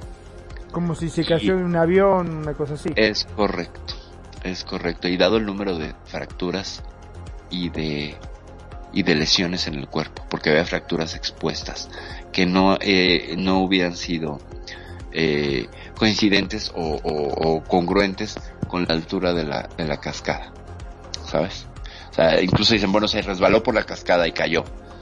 Eh, los pies no presentaban, si no encontraban las botas, los pies tendrían que haber tenido alguna suerte de fricción, laceración por haberse deslizado. O presentarían alguna suerte de, tumoración o rasgos de hipotermia por andar descalzo en la, en la, en la nieve. Y los pies estaban bien. Los pies eh, no tenían ningún rasguño, no tenían absolutamente nada. Es decir, que este hombre parece que cayó, cayó del cielo. Tengo que mencionar que en las búsquedas también de Bobby Bishop y de James McGrogan, las condiciones climáticas cambiaron después de anunciada su desaparición. ¿Cómo ves? Qué ¿Cómo increíble, ¿no? Qué cosa de loco, realmente, qué increíble, porque no hay cosas que son totalmente inexplicables, como ¿por qué se sacaría las botas? Por ejemplo, ¿no? ¿Por qué no? Porque aparte estamos hablando de un lugar que era con temperatura este, bajo cero. Es correcto. No tiene no tiene sentido. Y aparte en el caso estamos hablando de minutos nada más. Se había adelantado unos minutos. Cómo pudo haber desaparecido tanto tiempo una persona que llevaba celular que llevaba GPS que tenía toda clase de implementos como en el caso ponele de que se haya perdido este ten- debería haber llamado, por ejemplo, poner que se cayó, se lastimó, lo que fuese, bueno, llamaba, pero apareció en otro lugar y todo destrozado como si se hubiese caído de, de un avión. Es correcto, es correcto. ¿Qué tal? Te voy a, Ahora- te voy a compartir. Me llama la atención que la policía descartara que dijeron, bueno, fue un accidente, ya está. Y sí, pero, ¿qué como? Apareció todo roto, como si se hubiese caído de un avión y... Claro. Sí, no de- tiene de- lógica. de- no tiene lógica, además es demasiado, está demasiado accidentado este hombre, ¿no? O sea, se, se sobre accidentó. Te compartí el caso de, de Jesse Jared Atadero. Si, si gustas, por favor, Magno, manos el honor. ¿Cómo te no? lo puse en el chat. Gracias. En el año 1999, un niño de tres años llamado Charles Atadero vivía con su hermana y su padre Allen en el centro turístico donde el padre Charles trabajaba en el Comanche Wilderness, ¿no? Comanche Wilderness Park, en Colorado. Un grupo de solteros cristianos se hospedó en el resort y una de las mujeres del grupo se ofreció a llevar a los hijos de Allen por unas horas a una piscifactoría. ¿Eso que, que venden pizzas? ¿Piscifactorías?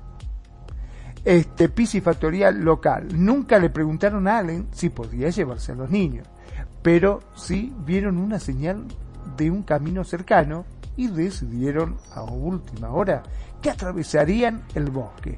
¡Mm, ¡Qué peligro! Los solteros cristianos estaban tan involucrados en sus propios viajes que perdieron de vista a Jar y él se alejó del grupo. Esas cosas, viste, cuando vas en grupo y alguien se aleja, es una cosa terrible. Tiene que estar siempre alguien atento a que nadie se aleje de un grupo porque siempre pasan cosas. Es Dos, excursionistas en el área los vieron ni un solo, pero supongamos que sus padres deben estar cerca. Después de eso, nunca fue visto de nuevo. Después? El, eh, sigo, continúo con Sí, lo por que favor, falta? por Sí. favor, sí, no, sí falta. Dale, dale. Se pone El mejor. área, el área donde se encontraron sus restos era demasiado difícil para que un niño se subiera solo. Y habría sido un lugar innecesariamente difícil para que un secuestrador adulto lo llevara. Tampoco se ajusta a un patrón de ataque de oso o puma, porque la ropa se había desgarrado y cubierto de sangre. La familia Atadero sigue siendo seguida por preguntas sin respuesta. ¡Qué bárbaro! ¿Qué tal? Qué, qué terrible, qué terrible historia. Pero Terrible. Eso no entiendo. Si vos vas con chicos, ¿por qué te vas a meter en un bosque? Justo en un bosque te vas a meter con los chicos y ves que alguien se aleja y lo vas a dejar. Eh, eh, Cosas inexplicables. Realmente, perdón, pero son estupideces humanas. Eh, Ya encuentras un patrón, porque fíjate que de los casos que hemos checado, aparte que son lugares con nombres raros, ¿no? Eh, el hombre este, Maurice, el fanático religioso. Luego Bobby Bishop desaparece en medio de una congregación religiosa que está dando, ¿sabes? Y ahora este niño con dos eh, solteros cristianos que se ofrecieron y lo perdieron. Qué fuerte, ¿no? Qué fuerte. O sea, es- esos tres casos están ahí, ahí, eh, pues, imbricados, ¿no? A mí me llama mucho la atención. Y luego esos los nombres, ¿no? El no sé qué del cuervo, la cabeza del diablo. Eh, sí, ya, no se vayan a meter, no se vayan a meter así. Entonces, Pero ¿cómo ves es este que, caso? Perdón, es que hay casos eh, que, o sea, que mm, carecen de lógica, podríamos llegar a decir. correcto. Eh, en el caso de que, ponele, vamos nosotros, un grupo de gente conocida, si vos ves que alguien se está alejando del grupo, creo que a vos te llamaría absolutamente la atención decir, no, no, para, para, para. Eh, venimos todos juntos, seguimos todos juntos. Por favor, no se alejen porque se pueden perder o puede pasar cualquier cosa. Claro. No, no seguir, decir, bueno, anda, anda tranquilo, después nos vemos allá. Si sabes que algo puede no. llegar a pasar. Claro, sí, sí, sí. Mm. Te lo voy a compartir. Hace, ¿qué? Un mes. ¿Te acuerdas que, que me ausenté una semana por Sí. un asunto de, de, de RL, donde implicó eh, un retiro espiritual y en el bosque, en un bosque y hay unas grutas. Y la consigna era estar todos pegados todo el tiempo y nos estábamos contando todo el tiempo. ¿sabes? Porque hubo actividades en la noche. Entonces nos formamos pequeños grupos de, de siete, ocho personas y ese era tu grupo control y estabas siempre consciente de que estaban contigo, ¿sabes? Y ya a la hora de moverse, eh, te ibas sumando a grupos más grandes, en realidad éramos como 50 personas, y, sin, sin, y, llevabas, hacías pequeños check-ins de un grupo de siete, ¿están todos? Sí. Y ustedes están todos, sí, están todos, sí, están, ¿sabes? En lugar de a los 49, a ver, cuéntense, ¿no? ¿Quién falta? Esa, esa dinámica me pareció buenísima porque pues siempre puede pasar algo, ¿no? Y a pesar de que es una zona turística que está cerrada, que si te pierdes igual caminas, sigues el río, das con el hotel, no hay pierde, o sea, no te puedes perder, porque no puedes ir más allá de la, de la cascada y la gruta porque es una pared escarpada que mide 200 metros y no la vas a, no la vas a, no la va- en la noche no la vas a escalar. O sea, no, y está dentro de un valle que está rodeado de, entonces no hay manera. O sea, no te pierdes. Pero de todas maneras se llevó una una una pues previsión hacia la zona donde la gente que estaba acampando y otros que nos quedamos en el hotel. Hacia los lados se empieza a abrir. Y ahí sí ya hay como más riesguecillo. Justo, nosotros ya de regreso veníamos siguiendo la, la, la orilla del río. Que además está a la vista, ¿eh? o sea, son dos kilómetros al hotel. Tú lo ves, ¿no? Eh, y siempre sobre el río, no irnos hacia, hacia los, el bosquecito que está al lado, porque incluso ni siquiera la iluminación natural te ayuda, ¿sabes? Con el río hay más luz, hay menos sombras, porque están los árboles, y había bonita luna esa vez. Entonces, pues tener estos controles, pero vemos aquí que la gente como que le vale gorro, ¿no? Como que, ay, vámonos. Y acá, hoy se perdió el niño, ching, qué barbaridad, se nos perdió el niño, ¿no? Eh, sobre todo en el niño, en el caso del niño atadero, que, que, que, que, que, inconsciencia, fue negligencia. Exactamente. Eh, Es que no hay otra palabra de llamarlo. O sea, estamos hablando de un niño. E- Es una locura. Si vamos en un grupo y alguien se empieza a alejar, para, para, para, para, que venimos todos juntos, por más que vos seas más ágil, más rápido, que lo que vos quieras, acá nadie este, se puede ir solo. Vamos todos juntos y punto. O sea, no, no, no podés permitir eso. Es correcto. Además hay una cosa que quiero compartirte, una experiencia de hace un poco tiempo de haber cruzado un bosque con unas cosas que se llaman acuachanclas, que son estos eh, zapatitos de neopreno que se ajustan al pie para poder caminar sobre rocas mojadas, que era donde nos estábamos moviendo. Es el mejor calzado porque las otras chanclas o descalzo te puedes resbalar por el mismo moho o, la lama que se hace. Y estos zapatitos son perfectos para escalar como cabra montesa. Pero ya no funcionan tanto en superficies secas porque empiezan a llenarse de lodo y tienes que pararte de pronto eh, a, a, este aquí a retirarlo porque si lo, lo van lo van este, acumulando. Entonces tu, tu andar es to- entorpecido completamente y aunque traigas los mejores zapatos de Timberland o las mejores botas hikers que tienen unas características diferentes todas las botas para hacer senderismo son diferentes y tienen unas características de agarre para facilitar el paso. Aún así nos entorpecemos los seres humanos al andar, sobre todo cuando eres un ser de ciudad, al andar en la lomita, subiendo y bajando y etcétera, siempre el paso va más lento. ¿no? Entonces, es increíble que pareciera que adquieren superpoderes y corren y desaparecen o vuelan. O algo se los lleva. Que esa es la parte que ya, ya que nos estamos acercando pues, como a la parte final del programa, tratar de, con estos casos, hay muchos más, ¿eh? Hay muchos más, por eso le puse parte 1, yo creo que este nos vamos a aventar tres partes mínimo, que hay mucho material que revisar, muchísimo, eh, en aras de pues tratar de dilucidar qué es lo que pasa allí en, en, en este fenómeno Missing 411. ¿Tú qué piensas que pase, Magnum? Cuéntame. Bueno, este, básicamente por las teorías y por lo que se va demostrando y por las cosas que se encuentran, da toda la sensación de que por un lado no es ataque animal. No. Eh, yo creo que Bigfoot no tiene nada que ver con todo esto. No, no, Este, no. Básicamente yo creo que no deja de ser otra cosa que abducciones. Apunta, ¿no? Parece. Parece, sí, tiene porque en el caso del que se adelantó muy poquito, que se escucha o que escuchaba los pasos de los chicos que venía atrás y de golpe no se escucha nada. Claro, Ajá. se da vuelta y ya no está. ¿Cómo pudo haberse perdido así de rápido? Claro, claro. ¿Cómo se pudo haber perdido? Leí. Aparte lo que llama la atención que no escuchó gritos tampoco, porque ponele que lo hayan abducido. Eh, donde te levantas y empiezas, ¡ay, me llevan! Al menos yo Claro, gritaría como claro. loco, no sé. O escuchas un ruido extraño, ¿no? Una caída, un, un algo, y no lo escuchan. Y no lo escuchan. Entonces, es algo que es inquietante completamente. Inquietante. Mira, tú sabes que trato de tener siempre una mirada escéptica, eh, pese a que el tema me apasiona y que, que podría decir, eh, ok, son abducciones.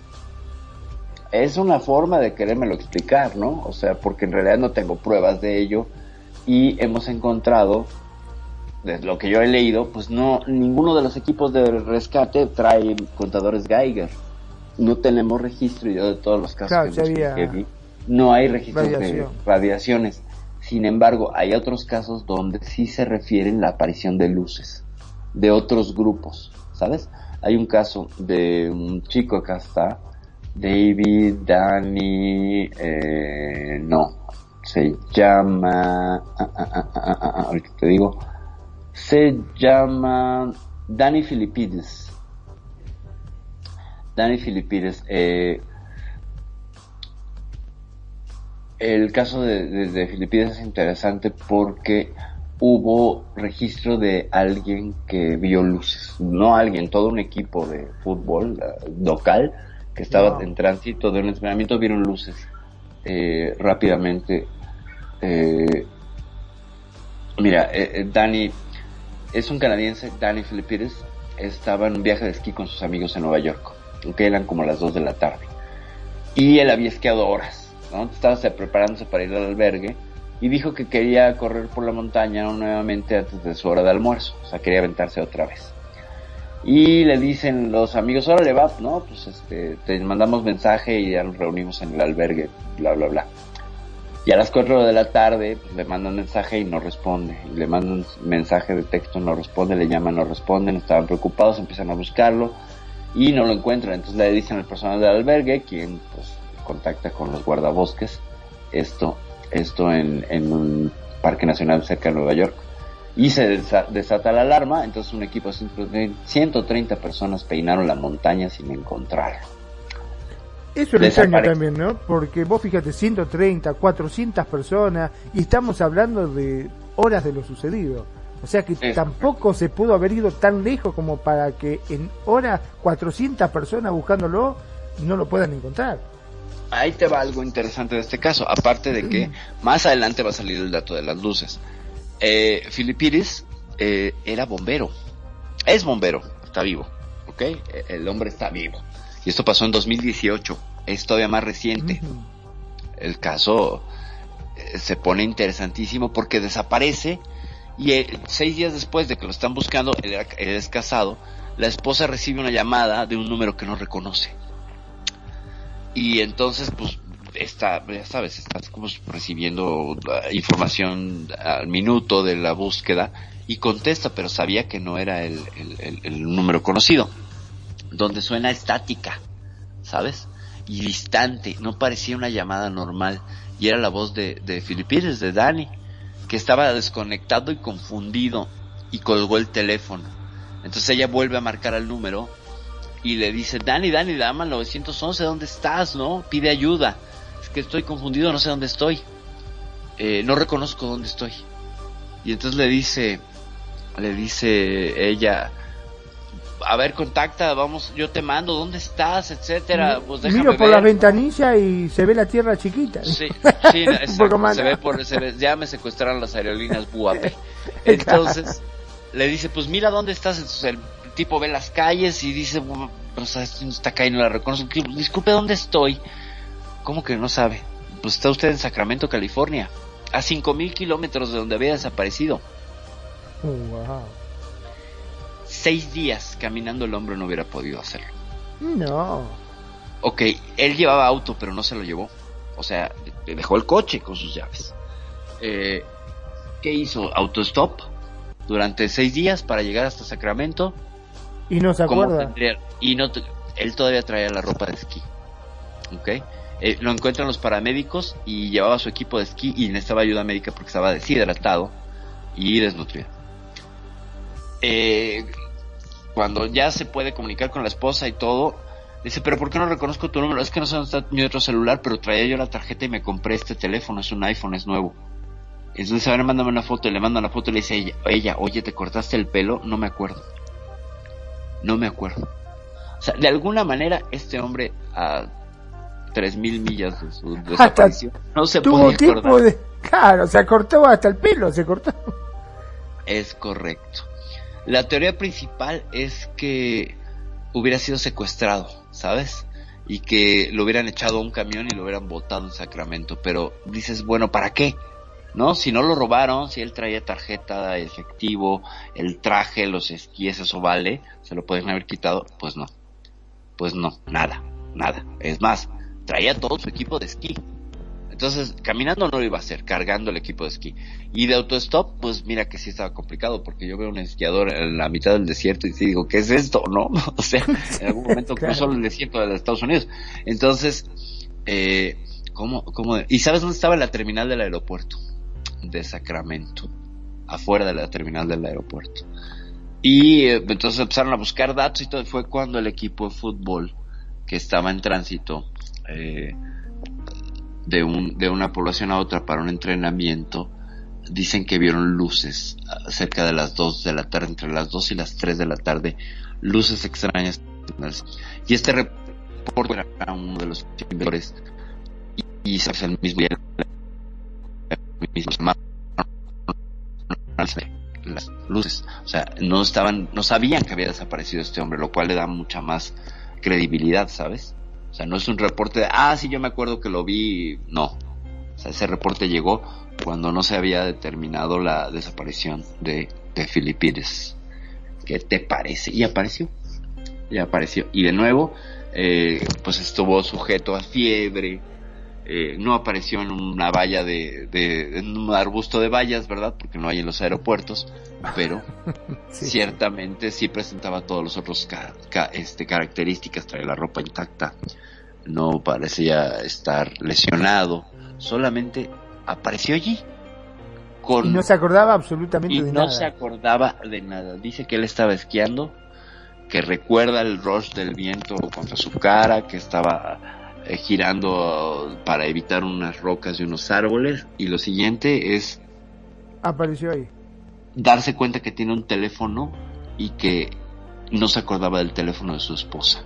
O sea, tengo un teléfono pero no me acuerdo el número de su esposa. Entonces estuvo intentando e intentando e intentando. Él dice que pernoctó en el aeropuerto. Es decir, que de los seis días, él apareció a los cinco en el aeropuerto. Y te- se pasó todo un día en el cual adquirió el teléfono, que no se acuerda, y tratando de llamar a la esposa porque hay varias llamadas a números que se parecían al de la esposa pero no eran. Entonces él decía, oye, Crystal, por tú, que se llama la esposa, no, está equivocado, y así, hasta que dio con el número. Sin embargo, la llamada sonaba muy raro y no había condiciones para, para, eh, para Sospechar de que sí, sí. que hubiera habido una, una... un mal tiempo o algo por el estilo como para que... Es correcto. ¿Cómo ves? Qué increíble, ¿eh? La Sí, verdad que... este es el caso de... de Y ahora, eh, ¿nunca le hicieron una regresión para saber qué es lo que pudo haber pasado? No, no, fíjate que, que de las tres, cuatro páginas que estuve contrastando de información, no hay una, una, nadie se le ocurre hacer una regresión, ¿eh? Nadie, como que no están referidos o no, o no los toman como una adopción. O sea, no hay, la lupa de, la primera lupa de mirada sobre los casos son eh, alteraciones mm, a través del uso de psicodélicos. Es decir, igual se comieron una valla y se les Sí. borró la memoria, ¿no? Por eso aparecen las vallas. O tuvieron una, una disociación, la cual es muy rara que ocurra, una disociación psicológica donde, pues, de pronto estoy en este cuerpo, no sé ni quién soy, que no es como la amnesia, porque en la amnesia tú sabes que tienes un cuerpo y de pronto se sienten ajenos hasta el cuerpo con la disociación.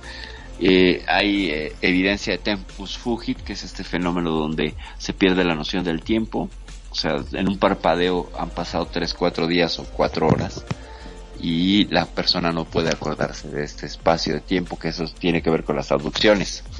Y lo vemos al menos en dos de los casos que hemos visto aquí, que no se acuerdan un carajo de qué demonios pasó.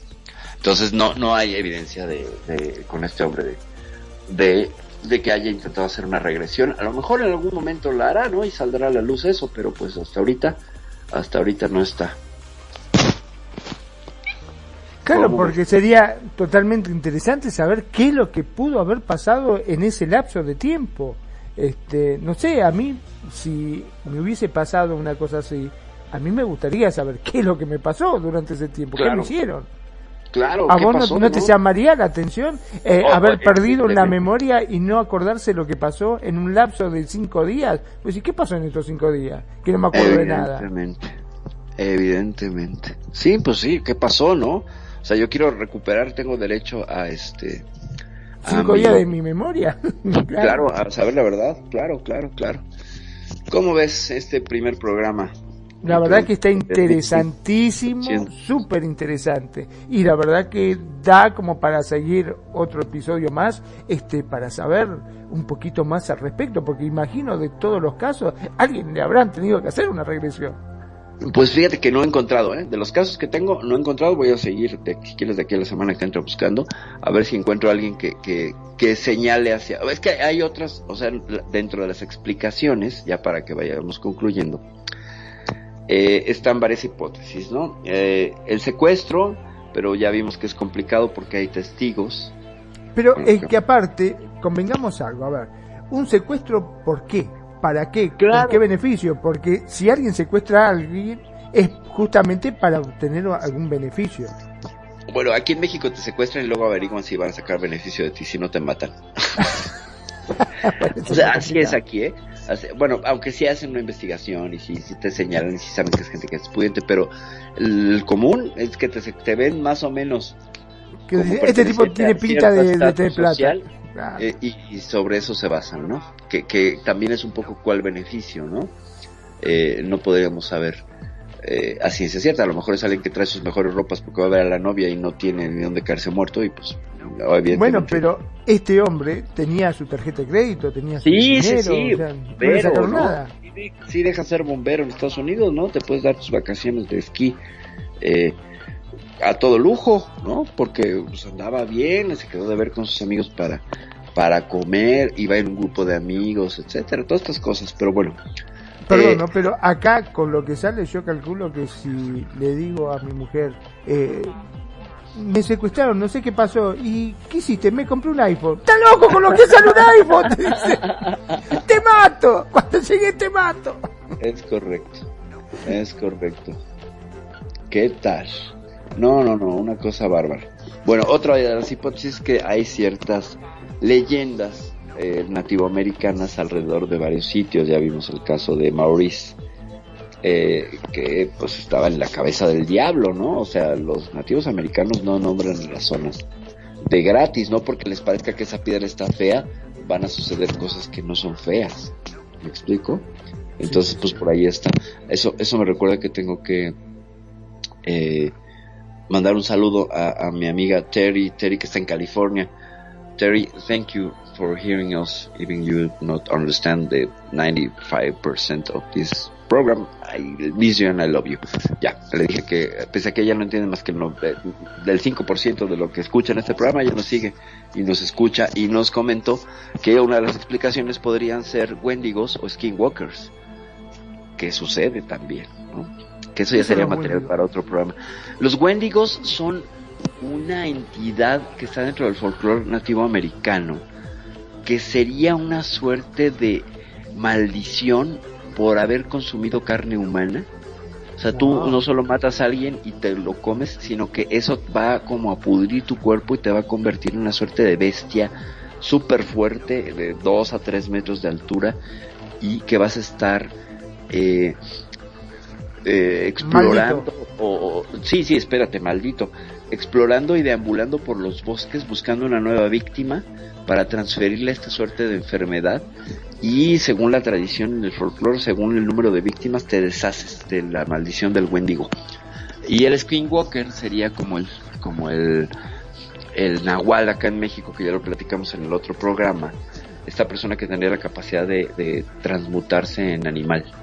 El Skinwalker se transmuta en una suerte de híbrido entre venado, lobo, eh, Puede cambiar de forma voluntad. cambiar de forma. No, más bien es como un destino no muy controlado. El nahual sí, el nahual sí elige ser búho, gato, ¿sabes? El nahual, la bruja de la cultura latinoamericana, sí tiene este control. El skinwalker no. Eh, eh, más bien es como que la cosa, eh, la deformidad o el- la hibridación entre varias especies se manifestarían en ese cuerpo. Tendría las capacidades de todas esas especies, ojo pero sería una suerte de híbrido, una ensalada, el skinwalker, ¿sabes? O sea, entonces, y eso pues se supone que son, son este, pues chamanes que tienen la capacidad de hacer ese, ese cambio. Y ella, ella dice que pueden ser skinwalkers o, o wendigos, que el wendigo pues se alimenta de carne humana. ¿Cómo ves? Bueno, eh, ¿te acordás el famoso caso de que eh, los uruguayos creo que cayeron en un avión y comieron a sus amigos? Sí, claro, claro que sí, los supervivientes de los Andes. Exacto. Este, pero ellos no se transformaron en Wendigo. No, no, no, no, no. No, es que la cosa del Wendigo pues nada más es una cuestión étnica, ¿no? Es una cuestión étnica que tendría que ver con, con una tradición espiritual y mágica. Eh, no nada más es que mates y comas, sino que haces este rito. Y este rito Ah. se maldición. O sea, tú matas y comes para algo. Y Ah, ahora sí. te quedas maldito. Entonces, Claro, no, porque si no vos vas a un restaurante, no sabes si te dio un bistec de, de humano. ser humano. Claro, y vos te lo comiste y dices, yo, mis felicitaciones al cocinero y al rato se- ¡ah! me transformé en un Wendigo. No. Sí, el, el comentario de, de, de, de Terry es que dice, Wendigos roban gente fuera de los parques nacionales y los skinwalkers también y pie grande también, no solo los aliens, ese fue su comentario. Ah. Ese fue su comentario. Entonces, pues fíjate cómo están Y pero no dejan rastros, porque si lo buscan 400 personas con perros, Y con... pues encontrarías las huellas de una criatura que pues si se mide 3 metros aumentó su masa corporal a 200 kilos, ¿no? Mm, Y claro, dejaría la pisada. Sí. Pero no vemos en ningún reporte huellas extrañas. Hasta ahorita yo no me he enterado de eso, ¿eh? Y de lo que he revisado, porque sí creo que he revisado bastante material esta semana, sobre todo el día de hoy, eh, no he visto reportes de, bueno, encontraron huellas sospechosas que parecen apuntar a un críptido, ¿no? O sea, a, un, a una entidad eh, no registrada dentro de los manuales de la zoología moderna, ¿no? y un se ve bípedo. ni un bípedo, exacto. Entonces, bueno, pues no hay, no hay más evidencia. ¿Cómo ves, Magnum? Si no tienes tú más preguntas, dudas y, y, y, y qué aportar el día Preguntas y dudas tengo muchísimas, pero me parece que estaría bueno hacerlo en un próximo programa, porque la verdad que esto va a dar como para charlar toda la noche, si de hoy. Sí, sí, te puedes pasar unas seis horitas platicando de este tema. Está muy interesante, muy interesante. Sobre todo que todavía nos falta la mirada escéptica, ¿no? Porque Polaides llega a una serie de conclusiones y conjeturas, pero hay detractores de Polaides. Y eso también es muy interesante de analizar porque nos lleva a, a ese tema de historia de las mentalidades. Y podemos analizar incluso la ufología bajo esa, ese paraguas y te- obtenemos resultados interesantes. Yo creo que si quieres el siguiente programa, pues lo dedicamos también a Missing 411, que podría decir alguien, Missing 412, ¿por qué será 411? No, señores, 411 por el número de información, por eso mismo. Magnum, te dejo los micrófonos para que te despidas. Bueno, muchísimas, pero muchísimas gracias. Como siempre, un gusto, un placer enorme estar en este programa. Mi nombre es Magnum Dacun, transmitiendo en vivo y en directo desde Mar del Plata, República Argentina. Gracias, gracias por estar ahí, gracias por escucharnos. Gracias, como siempre, por hacer de Radio Consentido tu radio. Sean felices, el resto son solo consecuencias. Perfecto. Muchísimas gracias, Magno. Muchísimas gracias por la producción, la dirección, el acompañamiento y los comentarios, como siempre, oportunos para el desarrollo de estos programas. Esto fue Euforia, el episodio del Missing 411, capítulo 1, episodio 1, parte 1, como quieran decirle. Vamos a regresar con más, porque es un tema muy extenso, muy extenso. Eh, vamos a ver los números, cuánta gente ha desaparecido, cuánta gente desaparece y nos lleva un registro, las implicaciones posibles implicaciones políticas en el ocultamiento de esto, cuál sería la ganancia, por qué lo están ocultando y su relación que yo lo traigo acá con el proyecto Sigma, con este famoso proyecto donde en teoría Eisenhower le da permiso a los extraterrestres, a los aliens grises de secuestrar personas. Y curiosamente, pues son personas que desaparecen en zonas rurales donde sería muy fácil para una entidad inteligente cometer esas fechorías. Ya me voy, soy Perfidia Vela. Gracias por su atención, gracias por escucharnos. Nos vemos la semana próxima en Euforia. Población desconocida, población por conocer. Gracias, ya me voy.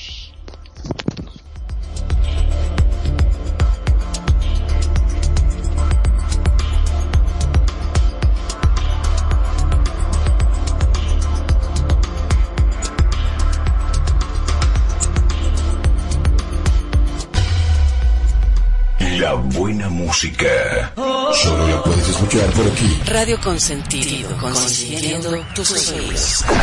Tu mejor opción en radio por Second Life.